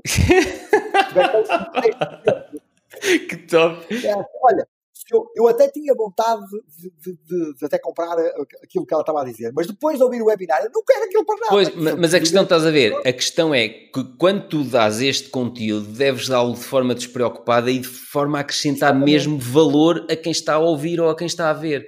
Porque se tu. é pá, porque as pessoas cheiram à distância esta coisa de e não, não, não, isto está tão engatilhado para me aqui ativar no cérebro. Não, a mim não me enganas. As pessoas cheiram isto à distância. Estás a perceber? Sei, sei. Sabes que uma vez, oh, Pedro, uma vez recebi um e-mail uh, de, um, de um seguidor a dizer-me: Ah, pá, os teus mails e não sei o que são muito bonitos, mas o problema é que tu não vendes nada e então? Eu estava a queixar-se que eu não vendia nada nos meus e-mails. Tipo. Exato. não, mas repara numa coisa: isso é, é tipicamente uma pessoa que está com pressa de monetizar qualquer coisa que faça. Percebes? E não hum. tens. Eh, eh, se tu disseres assim, olha, pois nós neste, neste episódio não vendemos nada. Neste episódio de podcast. Não, não vendemos não. nada. Mais ou menos se as pessoas pensarem bem, vão perceber que há coisas que estão a ser vendidas. Percebes? Claro, Pá, porque claro. há pessoas é que já tinham ouvido 40 e tal episódios e uh, podiam estar indecisas. Ok, não sei se concordo ou não com o Pedro, mas foi este episódio pode ter sido o episódio em que eu disse uma coisa gratuitamente que lhes gerou tanto valor que disseram: é desta, compro-lhe o livro, compro o curso. Com o Francisco é a mesma coisa, não é? Contigo é a mesma coisa. Sim. Com os convidados acontece a mesma coisa, que é não o conhecia de lado nenhum. Pá, e os gajos trouxeram aquele gajo e eu concordo, afinal, o Miguel disse ali uma série de coisas que estás a perceber. E de repente, o Carlos Diniz disse que recebeu, disse-nos ao Francisco, que recebeu depois do episódio que nós lançámos com ele, recebeu montes de contactos de pessoas eh, de, depois do episódio do podcast. E, e, e, mas a minha mãe continua a ver. E quando eu digo a minha mãe, é, é porque a minha mãe é assim, está-me sempre a dizer do gratuito, não percebe como é que eu depois monetizo as coisas. É a minha mãe e essas pessoas que escrevem ao Francisco. Quer dizer, isso é muito bonito, mas tu não vendes nada. Essas pessoas são totós, pá porque não percebem que tu tens que entregar valor, entregar, entregar, entregar, entregar, entregar, entregar, entregar, entregar, até que um dia as pessoas confiam em ti e pá, compram o teu curso, compram o teu livro e estás a perceber? Não é, o, não é no imediato. Exato. É, as pessoas é que vêm ter contigo. Exatamente. Uh, portanto, aliás, isso foi o que me aconteceu. Tu conheces o. Ora, deixa eu ver, estou aqui à procura. Vais dizer quem foi o ouvinte? Uh, o Eduardo, Eduardo. O Eduardo também está no teu curso, não vou dizer o nome, nome sim, de família. Sim. Que está no teu curso do... Da Bolsa, sei. Da sim. Bolsa. Pá, ele na semana passada enviou-me um e-mail a dizer-me. Foi uma mensagem no Facebook a dizer: opá, ó Francisco, estou no, teu, estou, estou no grupo do curso online do Pedro gostaria, gostaria de saber uma, umas coisas e talvez avançar para um serviço online com a minha área. Podes dizer-me como é que funciona o teu serviço e de que forma é que me, é que me poderás ajudar. Estás a ver? Será que é um curso, é uma, um acompanhamento, etc. Como é que funciona? Portanto, foi ele que veio ter Exatamente. comigo e pronto, falar, explicar, sim, eu tenho um, tenho um, um, formato de coaching, posso te acompanhar uns três meses para te ajudar a montar sim. o projeto e tal é engraçado que foi ele que veio ter comigo. Eu nunca falo nisso no, no podcast, mas é, mas é verdade que vamos ganhando aqui a simpatia das uhum. pessoas. É, eu, é, essa palavra é interessante. É interessante usares essa palavra, a simpatia, porque é. é. Porque mais tarde ou mais cedo, porque nos gatilhos mentais fala-se da reciprocidade, né? Tu tanto dás que as pessoas um dia devolvem-te uhum. o ato de tu lhes dares tanta informação. Mas essa reciprocidade se calhar acontece por causa disso, oh Francisco, pela simpatia, pela confiança que tu crias nas pessoas do outro lado. Pá, e por estás mesmo despreocupado do género, pá, estou a falar nisto, eh, não estou com intenção nenhuma. Agora, toda a gente sabe que eu tenho livros, que eu vendo cursos online, que eu sou consultor, toda a gente sabe. Eu não tenho que estar a dizer isso em todos os episódios ou em todos os e-mails que escrevo. Percebes? Sim. Uh, o, o, o, que eu acho que muitas vezes também, também acontece e eu, eu vejo isso dessa forma. Eu, às vezes, eu sigo algumas pessoas que estão tanto ligadas à área dos workshops, mas também a outras áreas, e que e, e tu consegues perceber até que ponto é que a, um, as pessoas, porque às vezes pá, lá está o algoritmo do YouTube vai-me levar para outra pessoa uhum. que também fala na mesma, na mesma área e tu consegues perceber a diferença entre quem está ali só para para despachar e para vender Exato. produto, porque não sei o que, mas o que interessa é o meu produto, o meu produto é que é fixe e não sei o que, não sei o que mais, daquela pessoa que está ali a entregar um valor completamente gratuitamente uhum. e que despreocupadamente vai, vai, vai te entregando valor, vai te falando sobre, sobre uma série de coisas que tu, que, que tu achas que, que, que funcionam e, e, opa, e tu vais acabar por comprar um livro, por exemplo o livro que eu te disse do Side Hustle, do, do, do, do Chris Lava, para mim não era preciso ele me convencer a comprá-lo, porque eu já conheço o trabalho dele, já venho a, já venho a seguir o trabalho dele há algum Sim. tempo, mas, mas com, com o Side Hustle School, que é o podcast que ele fala sobre aquilo todos, as, todos os dias, 10 minutos em que fala sobre o, um, um Side Hustle em particular e depois sobre uh, dá uma, uma espécie de, de, de, uma dica sobre aquele side hustle e como é que nós podemos trabalhar aquilo, que no fundo é uma dica gratuita, não é? Uhum ele só com isso pá, faz, vender, faz vender o livro dele. Exatamente. E por isso é que é, estamos-te a dar tanto na cabeça para tu criares uh, esse conteúdo o gratuito, o, o jardim no teu site, exatamente. Porque, exatamente, exatamente. Pá, uh, e eu concordo convosco. Concordo convosco. Acho que a, base já, a base já todos percebemos que é muito relevante e aquilo que tu fazes tem uma base fortíssima e com resultados já uh, demonstrados a nível internacional. Agora, é preciso é que as pessoas normais percebam isso e identifiquem, ok, eu tenho este problema. Estás a perceber? Exato, exato, exatamente. Ó oh, Francisco, estava aí a tua namorada a, a, dizer que queria que lhe fizesse um filho agora, era isso? ah, era isso? Não, não era isso. Se for, opa, não, não, se for, podemos, paramos já aqui o episódio, então temos que ter um Francisquinho. é uma cena, vamos encomendar para comer. Vão encomendar coisas para comer, é?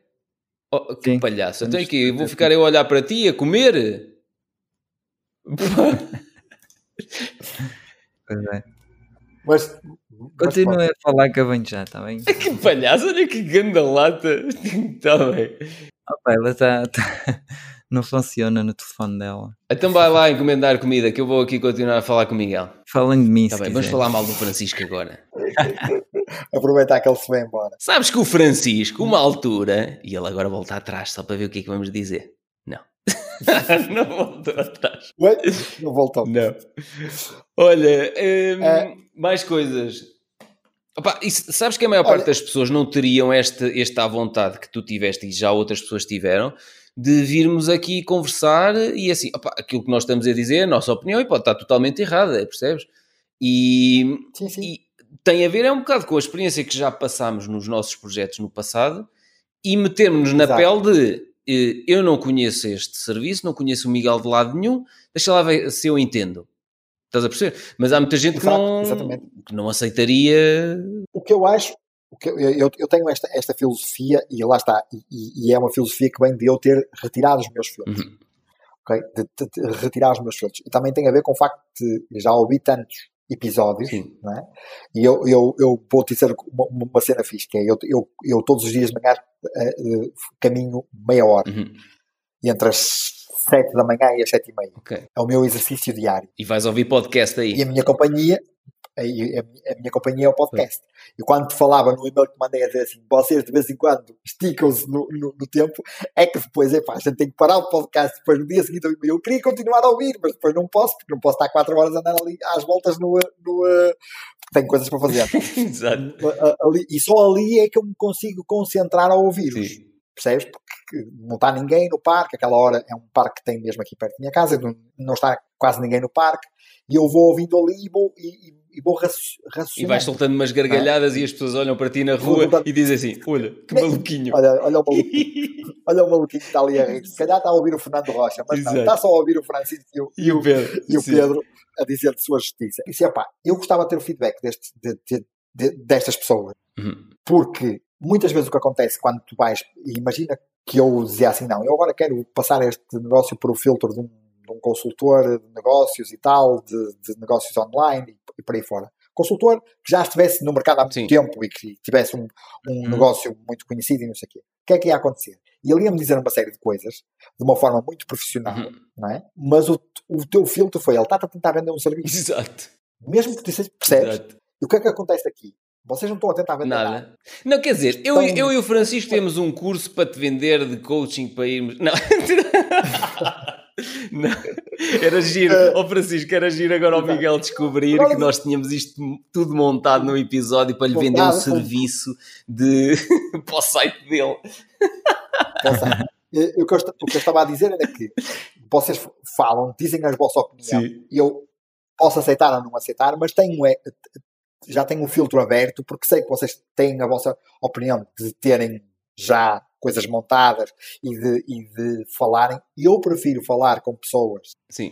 que tenham negócios do que pessoas que são só consultoras Exato, de, de, exatamente. de negócio. Eu não tenho nada contra os consultores. Não, okay? não, não claro. Exatamente. É apenas, é, é apenas a, a, a, função de que estas pessoas têm realmente experiência do terreno de, de, daquilo que sentiram no dia a dia, aquilo que eu senti quando li o teu livro. Uhum. E por isso é que quando te mandei a mensagem no, no, no LinkedIn foi: pá, o teu livro é, é brutal, é muito uhum. fixe.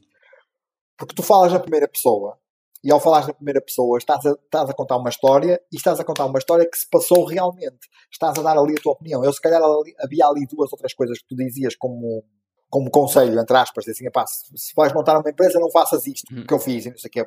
Estou a dar um exemplo sim, sim, à sim, sorte. Sim. E, e, que eu dizia assim, eu não concordo nada com isto. Mas espera lá, deixa lá ver se isto, se isto, é, bem, se isto é assim como ele diz ou não. Uhum. E até vou ver, até vou ver se funciona ou uhum. não. E, e eu, por exemplo, tinha uma coisa para te dizer no podcast agora, e que, que lembrei-me agora, que é, eu também já tentei ir para o franchise. Sim. Ok? E fui, e fui às feiras de franchising também. Ai, que medo. E não chegaste a assinar com ninguém. Nada, Olha, calma, nada, atenção, nada. calma. Nem todos os franchisings funcionam mal. É o que eu digo no livro, opa, porque senão então não havia redes de franchising a funcionar uh, há tantos anos e tão bem Exatamente. sucedidas. Pronto, eu tive, eu escolhi mal e há muitos franchisings que são uma porcaria, mas também há muitos que funcionam bem. Atenção. Sim, sim, sim mas o que tu vês, hum. o que tu vês, e basta tu olhar, há um site em Portugal, que epá, já nem me lembro o nome do site, mas é um site sobre franchising, uhum. que eu vou recebendo, porque lá está, quando me inscrevi para ir a uma feira, comecei a receber Exato. mails uhum. de, de, desse, desse site. Tu vais lá ver as ofertas, ok? E quando vais reparar nas empresas, grande parte delas, okay? primeiro, ninguém chega, a não ser que tenhas muito dinheiro para investir, e quase ninguém uma pessoa normal, entre aspas, não é? que não tenha muito dinheiro para investir, não chega a, a, a, não tem dinheiro suficiente para investir no, no McDonald's. Ah, não, não, não. Já... São 500 mil euros. Sim. Ponto. Não, okay? E entras numa fila e não Entende? ficas com a cidade que queres. Entras numa fila, exatamente, não ficas com a cidade que queres, porque são eles que te escolhem a ti, não és tu que os escolhes a eles. E eles escolhem a cidade onde okay. tu vais pôr o restaurante. Não, não ficas no restaurante na tua cidade, por exemplo. Sim. Por exemplo. Sim. E, e, e por aí fora. E outros do, do género. E tu vais ver lá muitos, muitos franchisings em que tens um investimento de 25 mil euros, uhum. em que o direito de entrada são 20 mil. Uhum. Acontece muito. Os outros 5 mil são para tu investir nos, no, no, na loja ou no, ou no, conceito. E tu vais reparar e os gajos só têm uma loja única deles. Uhum. E estão a vender o franchising com, para tu lhes pagares 20 mil euros. Basicamente é assim, eles estão a vender uma ideia por 20 mil euros. É, estão a tentar licenciar a ideia e multiplicá-la, sim. Percebes? Mas, é assim, se, se viesse alguém ter comigo, eu, eu, só percebi isso depois, quando comecei a ver aquilo e comecei a olhar para aquilo com, com olhos de ver. Uhum. se isto funcionasse em franchising, eles já tinham, opá, para tu mostrasse aquilo num site daqueles, uhum. para tu ires para uma feira de franchising e vender aquela ideia, já tens que ter um, um, negócio muito bem montado e que funcione que é mesmo rentável em vários, em, em vários segmentos, se calhar em três ou quatro cidades diferentes, percebes? Com, com públicos diferentes. Uhum.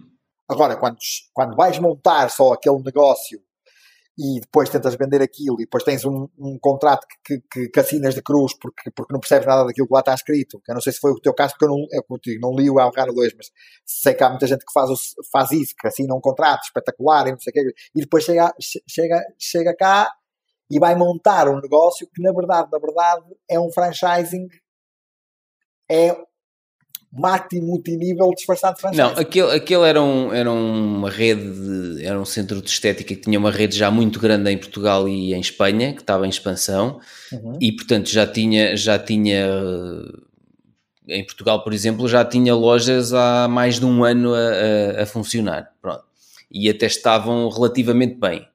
A questão é que e em Espanha também, eles depois começaram a expandir para outros países. A questão é que depois meteu-se a crise e houve ali uma série de más decisões que foram tomadas. O master da marca em Portugal afastou-se e, e, mais tarde Espanha decidiu que ia ficar com a gerir Portugal e Espanha. E os mercados de Portugal e de Espanha são completamente diferentes. e Espanha não conseguiu, eh, pá, achou que as promoções loucas que fazia em Espanha funcionavam na mesma em Portugal. E acabou por eh, matou completamente qualquer margem que os centros tinham. e portanto, eu acredito, o conceito, apesar de mais tarde vir a ter muita concorrência, o conceito estava bem montado, percebes? E portanto era um negócio que tinha viabilidade. A questão é que houve ali muitas más decisões. eu, acho, se tu me disseres uh, qual foi o maior erro, talvez Portugal e Espanha são mercados completamente diferentes e portanto uma marca eh, não pode assumir a gestão de Portugal e de Espanha feita a partir de Espanha. Não pode. É um não, erro. Nem ao contrário. Nem ao contrário, exatamente. É um erro tremendo.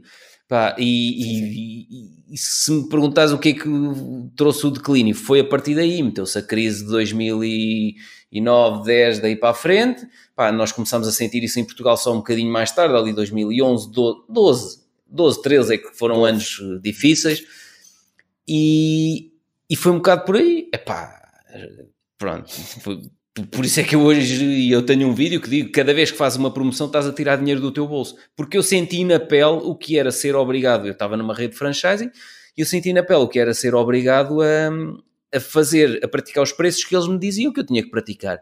Só que aqueles preços não dava para ter a porta aberta e pagar salários e pagar impostos e ter lucro. Claro, Ai, lucro. Claro, Aquilo nunca deu lucro. Nos 5 anos que eu tive aquilo aberto, nunca deu lucro em ano nenhum. Nunca. Eu, eu, eu estava a rir só porque, porque 2012, no final de 2012, os três últimos meses de 2012, eu, eu, eu fui maluco o suficiente para tentar ir vender telecomunicações a empresas. outra, outra, outra maluca. Também com uma concorrência Era cada uma... e com margem. Não, repara, repara, repara é, é, assim, aquilo era um bocadinho, a, a venda tinha uma, uma parte de, de, de salário, né? depois uma parte de, de, de comissão. De, de, comissão. Sim. Que até nem era má. Ok? Que até nem era má. A questão aqui é que o que é que me aconteceu? Uh, não havia uma área atribuída. Hum. Eu ia para um sítio qualquer e depois descobria que no mesmo dia. Já lá tinha estado o Zé Manel? Outro gajo, já lá tinha estado o Zé Manel, da mesma, a vender a me, o mesmo serviço que eu. Isso é muito bom. Certo? O mesmo serviço, estamos a falar do mesmo serviço da mesma marca. Uhum. Okay? E fazia um desconto maior que o teu. Um serviço. E, por exemplo, percebes? Passavas em muitas empresas, batias à porta e aparecia, e aparecia o da, da porta, da porta a assim, opa, mas ainda agora temos aqui um colega seu. Opa, muito a, a bom. Muito bom. Mas porquê é que é isto? Mas, mas está tudo maluco? Olha, oh Miguel, desculpa lá. Eu acho que tu um dia podes lançar um e, livro, um e-book ou um curso online sobre os negócios onde eu me meti e que deve evitar. Uh, Para explicar às pessoas. Alô? Acho que o negócio. Ah, ok, estavas aqui meio congelado. Ouviste que, o que eu disse? Não. Não, não, não ouvi, não ouvi.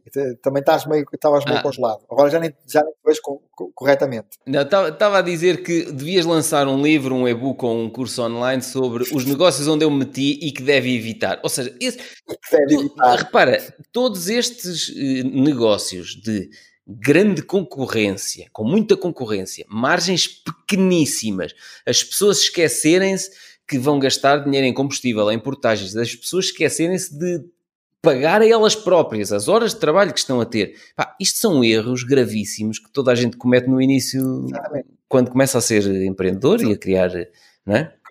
O que eu, já agora este, este teu negócio já está bem melhor, já é mais, já não é tão acessível. Sim. Uh, e é, o objetivo de montar um, um, negócio é tentar que ele seja difícil de uhum. replicar uhum. uh, e que, que, custe muito tempo ou muito, e, se possível, muito dinheiro a, a copiar. Exato. Exato. Okay, se tu fores vender. Um, como é que era que é que tu vendias? Telemóveis, livros, livros usados. Exato. Depois, depois de telemóveis. É uma cena qualquer pessoa no mundo consegue uhum. fazer. Não, portanto, eh, como não é raro, não é muito difícil haver alguém a copiar e, e passar à frente. Portanto. E, e, ainda vos posso dizer mais, porque no final disto tudo, nestes três meses em que epá, aquilo não funcionou e tal, e eu, eu, eu despedi-me da empresa também. Foi. Olha, não estou nada a perder, isto não, não vai funcionar. Até porque depois o patrão dessa empresa, os dois únicos negócios que eu tentei fazer, ele achava que eu não os conseguia fazer e foi ele tentar fechá-los e não os fechou. Percebes? Porque as pessoas tinham confiado em mim. Uhum. Entendes? E quando as pessoas lá foram em meu nome, não os fecharam. Okay. Porque não era eu que estava lá. Ok? E eu depois trabalhei, pá, se calhar no pior sítio do mundo para Opa, trabalhar. tens que escrever um livro, é o que eu te digo. Foi o pior para trabalhar, mas posso dizer que foi a melhor experiência de trabalho que eu tive na minha vida, que foi num call center. Sim. Ah, atenção que eu tenho, um, tenho um, uma pessoa conhecida, não vou dizer quem é, que ele, quando tinha 18 anos, eu não conseguia ter uma conversa com ele, porque ele, ele dizia, pá, a cena estás a ver, tipo, bué da IA, e eu, opá, não percebo o que é que tu dizes, tipo, bué da IA, cena. estás a ver? Este era o discurso dele, era o português dele, e ele foi trabalhar para um call center da PT, e eu pensei, impossível, este gajo não vai conseguir estar num call center. Um ano depois, não, brutal, um ano depois, ele conseguia falar, montar frases, expressar-se, estás a ver? O call center, Exato. para ele, também foi uma escola brutal. No meu caso foi porque eu apanhei, pá, se calhar apanhei a equipa, uma equipa fantástica, Sim. apanhei uma empresa, porque normalmente os call centers, embora estejam dedicados a uma, a uma, a uma marca ou uma, hum, hum. uma empresa qualquer, são uma empresa separada, não é? Eu apanhei uma empresa, né, uma empresa que presta um serviço, eu apanhei uma empresa que era brutal, pá, do diretor a, a, ao, ao funcionário mais antigo, que já lá estava há muito tempo, eram pessoas impecáveis, e havia um espírito de equipa fantástico, e, e é aquilo que eu digo, ali estava, e eu digo isto sem problema nenhum porque eles sabem que eu dizia isso também lá, que é, ali estava um, um, um cemitério de, de, diplomas, diplomas universitários, hum. Exato. Okay? havia pós-doutorados, uhum. percebes? Pós-doutorados. não tinham emprego e estavam, estavam ali. Trabalhar, não tinham emprego, estavam sim, ali, sim. percebes? Mas que, assim, eu não me vou embora porque isto é fixe. Uhum. Porque é fixe, porque, porque, as pessoas são altamente, porque opa, eu até que já conseguia outro emprego, mas ir trabalhar, fazer um estágio numa empresa para ganhar 500 euros, quando eu aqui ganho mais um bocadinho e divido. Exato, exato. Sim. Percebes? Epá, se calhar eu prefiro ficar aqui.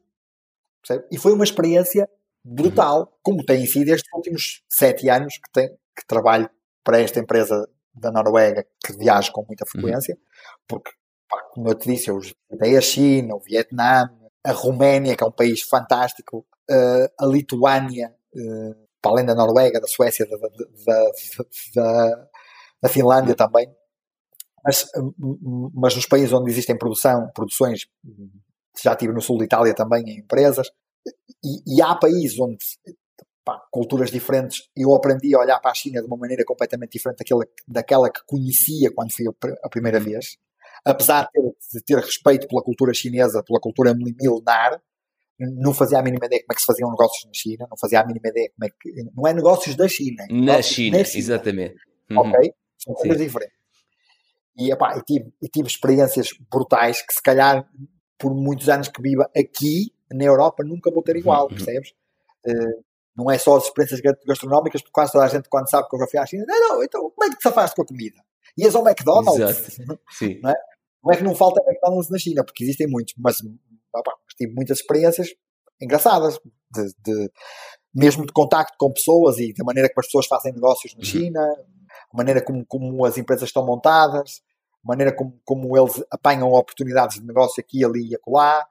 Uh, aprendes coisas fantásticas, mas nesses hum, tipo, foram nove meses que eu trabalhei num, num, numa, num call center em que eu também ouvi, como, pá, como muitos meus colegas ouviram e como muita gente já trabalhou no call center ouviu, já ouvi coisas do Arco da Velha. Sim. Uhum. Percebes? Já ouvi coisas do Arco da Velha, porque as pessoas a falarem contigo ao telefone, então não te conhecem. Claro, e estão chateadas com o serviço. Estão chateadas com o serviço. Claro aquilo é sempre, é sempre a, a desancar. E, e, e, mas isso é um exemplo, mas isso é um exemplo de uma coisa que tem que estar muito bem estruturada, com os scripts bem montados, vocês têm que saber o que é que respondem, porque senão imagina, esse tipo que eu conhecia há uns anos, ele dizia, ya, de bué da cena, você está tótil, você está-se a passar num trip com essa cena, baril, vamos já resolver a situação. Claro que ele não podia fazer isso, não é? Era, era uma coisa brutal. Já lá ele... Exatamente, Baril, vamos já resolver a situação derivada da questão. Sabes que, sabes que, que nesse mesmo sítio, uns meses antes de eu sair, foi quando foi lançado o chamado WTF. Sim, what the fuck, sim. O, o what Sim. the fuck. E esse, e esse serviço foi vendido dentro da empresa, mas quem criou o script ou seja, no caso o cliente disse que queria um script virado para a malta de 15 Exato. anos. Que era o público-alvo desse plano, não é? Exatamente. Sim e eu já tinha tinha 30 e tal e, e fazia-me confusão falar da mesma forma como eles falam. cena, e há tipo, bué E aquilo que era a ideia inicial Sim. deles, Mas eles tiveram a humildade de nos ouvir. Foi, veio lá um especialista de marketing e disse: Olha, o script é este. E nós, ao fim de dois dias, dissemos, ele voltou para ver o feedback e disse: esquece, com este script nós não vamos vender nenhum cartão. Porque eram, eram pessoas de 30 anos a, a tentar falar como os adolescentes de 15. Não dá, não dá, tu não colas. Claro. Não colas. Não vais colar naquelas pessoas, porque aquelas pessoas são completamente diferentes de ti, percebes? Mas ele teve a humildade de olhar para nós e dizer, ok, vocês adaptem o script. Então nós sentámos todos dentro de uma sala e adaptámos o script. Fazíamos o mesmo script outros que era para aquilo. Eu estou a imaginar vocês a ligarem aos putos de 15 anos. Yo, Bril, mano, tenho aqui um plano, bué de nice, uma cena tipo bué da tipo, e há que vais tripar, mano.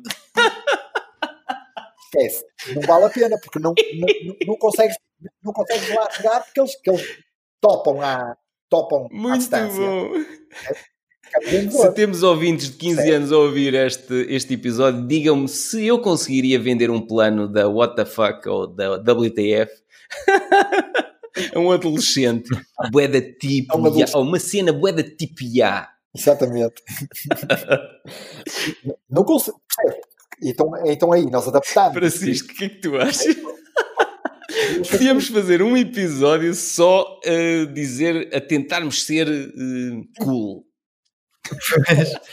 Opa, não sei se consigo. muito bom. Olha, mas isso é muito giro, oh, Miguel, estás a dizer isso, é muito engraçado. É, por acaso tive a sorte de trabalhar numa empresa que tinha essa abertura, essa abertura para fazer, dizer assim, ok, o script não funciona, vocês adaptem o script para, para, para fazerem. Porque era a mesma coisa que eu, que eu eh, tentar vender, sei lá, olha, é um bocadinho aquela hum. cena. Como é que tu vendes um penta a um carente? Exato. Não vendes. Okay? Mas pode, não, podes vender para a mulher dele. podes vender é para a dele. Agora, também podes vender. Tu, tu já ouviste falar, no, no, vocês já entrevistaram o Paulo Guilherme.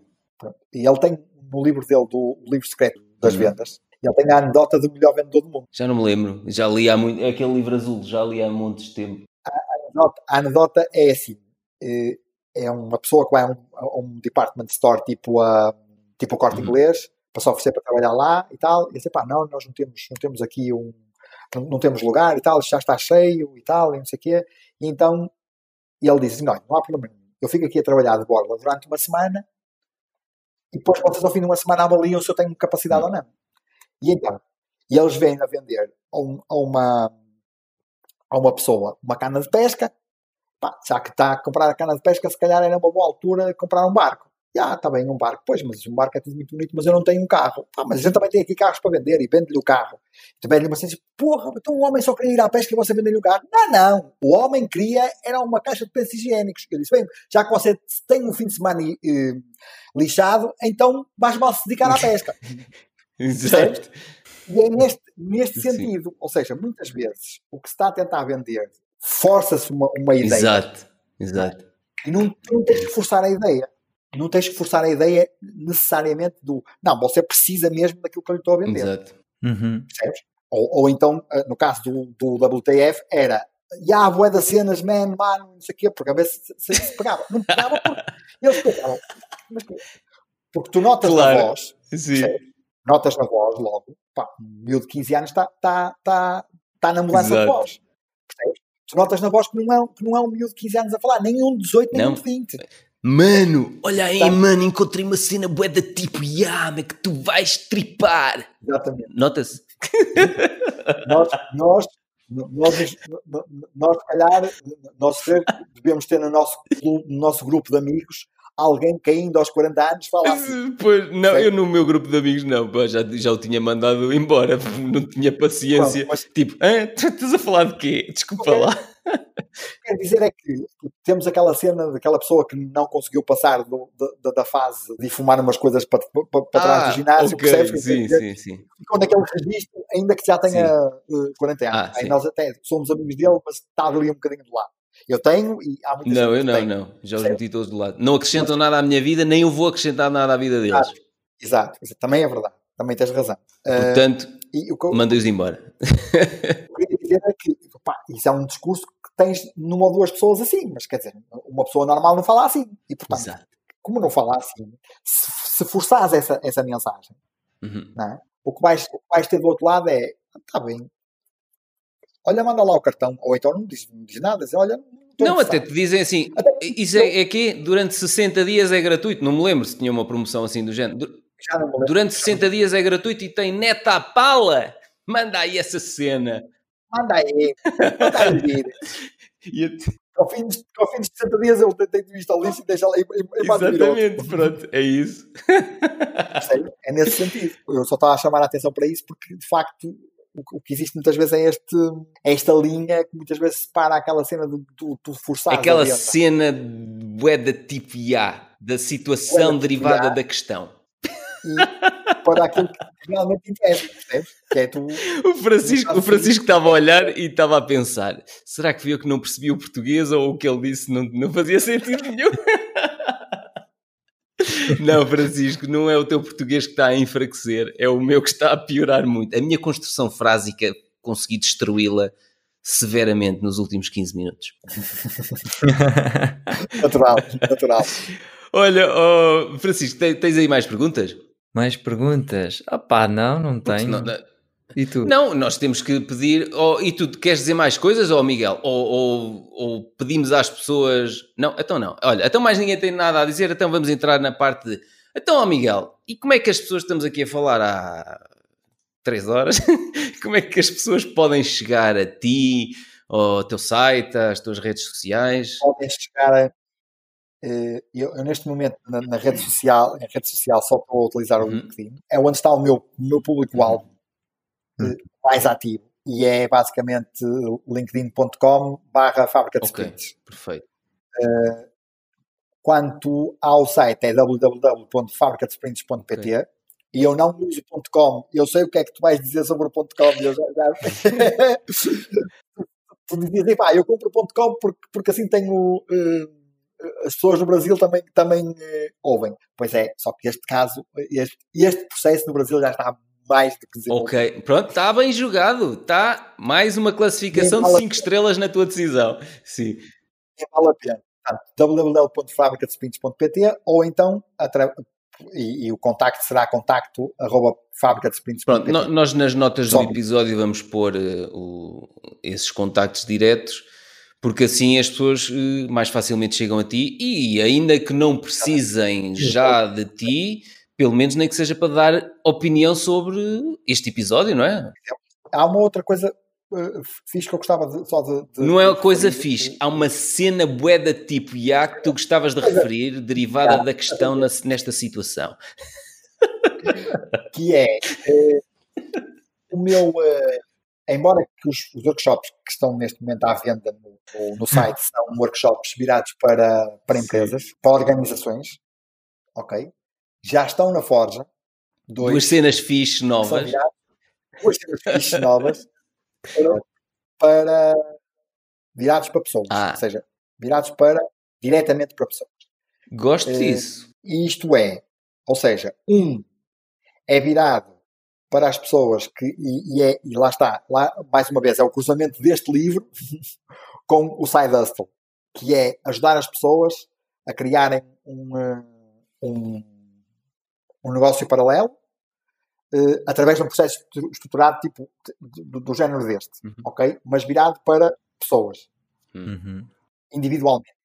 E o outro é uma coisa um bocadinho diferente, é também uma, uma cena minha, que eu gosto muito e que sempre, sempre, sempre gostei, que é pá, a produtividade pessoal, e que também está na Forja, e esse ainda está, está um bocadinho mais lento, porque, porque faltam algumas afinações importantes, mas que na, na verdade o que, o que ajuda é as pessoas a, a criarem um sistema próprio de produtividade pessoal.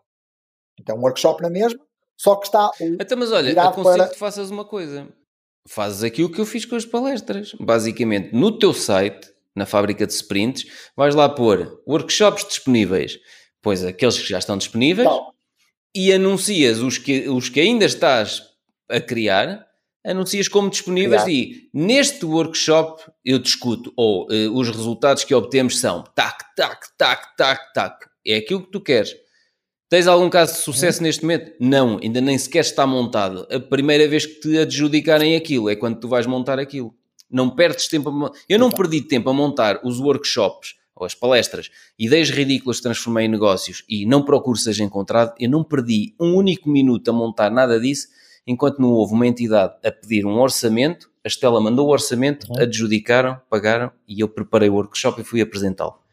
Ou seja, eu quando fui apresentar o primeiro, alguém me pagou para eu montar aquele primeiro workshop. Os okay. seguintes foram, os é seguintes foram cada vez melhores, porque eu depois, em função do feedback, disse: Olha, da próxima vez também tenho que falar disto. No seguinte, falei daquilo. Depois, hum. ou seja, a partir do momento que fizeste um, já tens fotografias para pôr eventos passados. Pau, pau, pau, pau, pau. E depois aquilo é uma bola de neve. Exato. Isto como é um workshop customizável, o que vai acontecer, e provavelmente é o que vai acontecer, e eu espero que aconteça isso, que é o feedback das pessoas vai fazer com que ele seja afinado uh, uh, quase uh, em contínuo. Sim, mas isso, isso não interessa às pessoas. Pois para as pessoas não interessa para nada, para as pessoas interessa é que se ele claro, está lá disponível e, que, e à medida que for sendo afina, que eu for, que fores fazendo, vai havendo feedback, esse feedback serve para afinar, os próximos eventos. E um dia aquilo é transformado em curso online e vendes em modelo de subscrição. Só te estou a dizer aquilo que eu tenho feito. Basicamente é isso. Exato. Que é, eu, eu só dou os primeiros passos quando já há alguma confirmação. Por exemplo, o, os livros A Ave Rara 1 e 2 nasceram de um masterclass que eu tinha criado com três módulos sobre emprego, carreira, estilo de vida. E foi nesse masterclass foram os alunos que custava 250 euros a inscrição nesse masterclass. Os alunos nesse, nesse masterclass, o feedback que eles me foram dando é que me foi mostrando, ok, eu devia transformar isto num livro. E transformei aquilo em dois livros. Estás a perceber? Mas a Ave Rara 1 e 2 já tinham sido testadas num masterclass online. Percebes? Não nasceram Exato. do género vou escrever livros autobiográficos para mostrar que a minha história não sei o quê. Oh, eu a primeira vez que partilhei isso com um amigo meu, ele disse: pá, esquece, mas alguém vai querer saber a tua história aos 40 anos. Meu. Quem é que tu pensas que és? E, e eu testei que afinal queriam saber isso. Depois comecei a testar em artigos escritos no meu site, uh, artigos escritos no LinkedIn, agora já não tenho artigos escritos no LinkedIn, todo o conteúdo escrito ou está nos livros ou está para o meu site, mas eu testei e aqui o risco era zero, que era, o pior que podia acontecer é, eu gravei uma série de vídeos e ninguém comprava aquele curso online. Pronto. O masterclass, estás a uhum. perceber? Uh, mas não foi isso que aconteceu. Uh, o pior que pode acontecer é tu anunciares dois workshops que tens em mente. E eu sugiro, não estrutures nada agora anuncias dois workshops que tens em mente como se eles já existissem. Quando alguém te contratar a primeira vez, pronto, constróis o workshop. a primeira edição vai ser pior do que a décima. Pronto, e então? Sabes que um dos meus professores neste, nesta história dos workshops disse que o facilitador pode, pode estragar 80% do workshop e mesmo assim o workshop. exatamente, mesmo assim isso é brilhante e as pessoas saírem dali com duas ou três tiradas que mudam a vida delas. Sim. Exatamente, exatamente. Porque não sabem o que é que está por trás, percebes? Nem os resultados que, que, que vão vão fazer obter. Olha, as entidades que me contrataram para fazer aqueles workshops e ideias ridículas transformei em negócios e uh, uh, o Não Procure Seja Encontrado não faziam a mínima ideia que eu nunca tinha feito um workshop daqueles. Eu também não fui lá dizer, estou agora a dizer, não sei quantos anos depois, mas agora já posso dizer. Claro. claro. Estás a perceber? Opa, não estava a dizer claro. assim, não estava a vender um livro que as pessoas compravam e depois afinal ah, não, espera aí, ah, você comprou isto? Não, mas ainda vou começar a escrevê-lo só daqui a dois anos. Não era isso que eu estava a fazer. Não é isso, Pronto, claro, claro. O que eu estou a dizer, claro. eles estão-me a comprar um workshop para daqui a um mês ou um mês e meio eu ir fazê-lo. Pronto. E a Estela às vezes dizia-me, quando era a primeira vez que isto acontecia, olha, já te tramaste, tens que montar este também. Pronto. E eu tinha que montar aquele evento. Uhum. Pá, desculpem só meter aqui mais uma bucha, mas eu já não sei se foi no, no livro de Tim Ferriss, se foi no, na Startup 100 euros, que o, uh, que o, que o autor falava de alguém que ia montar um negócio ou que estava a criar um, um produto e o produto ainda não estava pronto e alguém começou a comprar o produto. Ou seja, ele, ele já tinha anunciado que era para testá-lo e aquele testou, funcionou e a pessoa queria comprar o produto e, e então a, a, ideia que estava por trás, eu acho que foi no Startup 100 hum, euros. Já me lembro. Que era, a pessoa escreveu, escreveu a alguém, escreveu a essa pessoa assim, olha, hum, eu estou a acabar... A versão seguinte, a versão 2. A versão, a versão, é, a versão já me lembro disso. 2.0. uh, e, e, se tu quiseres esperar mais 15 dias, vais ter acesso exclusivo à versão 2.0. E que era a versão 1.0. Pelo mesmo preço, imagina. Pelo mesmo preço, exatamente. Imagina. Pessoas, não, ok, não há problema nenhum, espero mais 15 dias. Também, agora, quem esperou até agora, olha, também espero mais. E, e isso foi uma forma. É, isso é muito bom, é muito bom.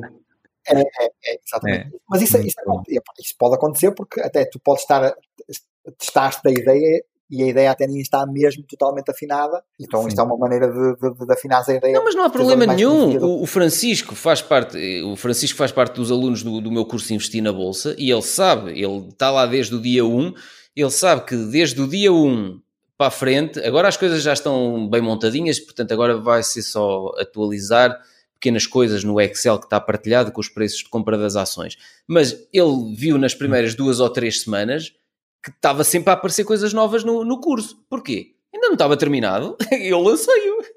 Estás a perceber?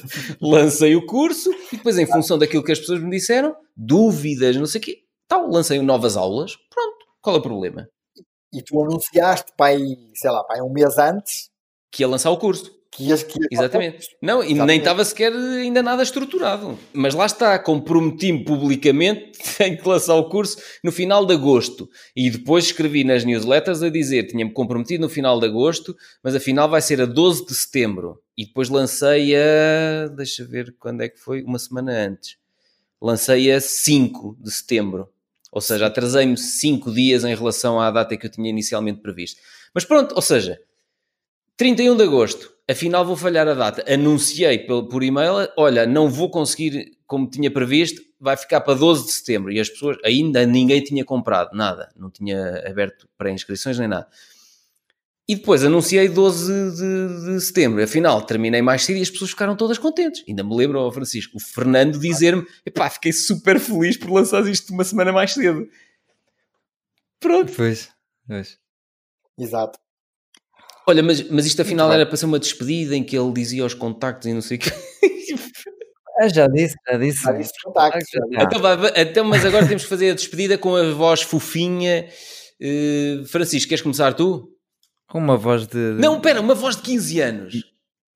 Exatamente. Vá, vamos, fazer uma despedida, uma cena boeda tipo. Vá, começa tu, Francisco. Então, people, foi altamente, foi muito. foi muito top curti bué, conversar com, com, com o pessoal, com o people e voltamos em breve. E aí, brada, gostei imenso de estar com, com, com, a malta, pá. Mano, da próxima vez que quiseres entrar nesse podcast, é só botar e-mail aí para a gente. Ah, isto já é mais, desculpa lá, isto é mais africano e isto, não é? É Brasil. Isto é Brasil e com a galera aí, com você quando quer entrar com a galera no podcast, você tem que botar um e-mail para a gente. Não, eu vou tentar outra vez. Porque nem sei o que é dizer, meu. Faz tu, Miguel, faz lá a tua despedida. Faz tu, Miguel. Anda, Miguel. Epá, eu, eu sou, ainda sou pior que vocês. Uh... A cena, bota a cena. Bom, pessoal, foi fixe participar nesta cena. Isto foi uma cena muito boa. e até à próxima. Participa neste, nesta cena do podcast. Podemos repetir a palavra cena várias vezes no discurso. Então vá. Não faz mal. É tipo a cena, estás é tipo a ver? Cena. Pronto. Essa é aquela então vá, cena, vou, uh, os youtubers, as youtubers também dizem malta. Vá, vou, vou começar com Malta, obrigado por essa sempre esse teu acompanhamento. Estás sempre aqui no meu coração. Da próxima vez, quando quiserem resolver a situação derivada da questão, já sabem, uma cena sempre bué de tipo, ya. Yeah. É só isto que eu tenho para vos dizer. tchau, tchau, tchau, malta. Gostaste das ideias e experiências que partilhamos, o melhor que podes fazer para nos ajudar é falar sobre isso aos teus amigos e amigas, claro, e também podes deixar uma crítica 5 estrelas de preferência na tua aplicação de podcast. Nas notas do episódio encontrarás um link onde explico como podes fazer isso de forma muito simples. Muito obrigado pela ajuda.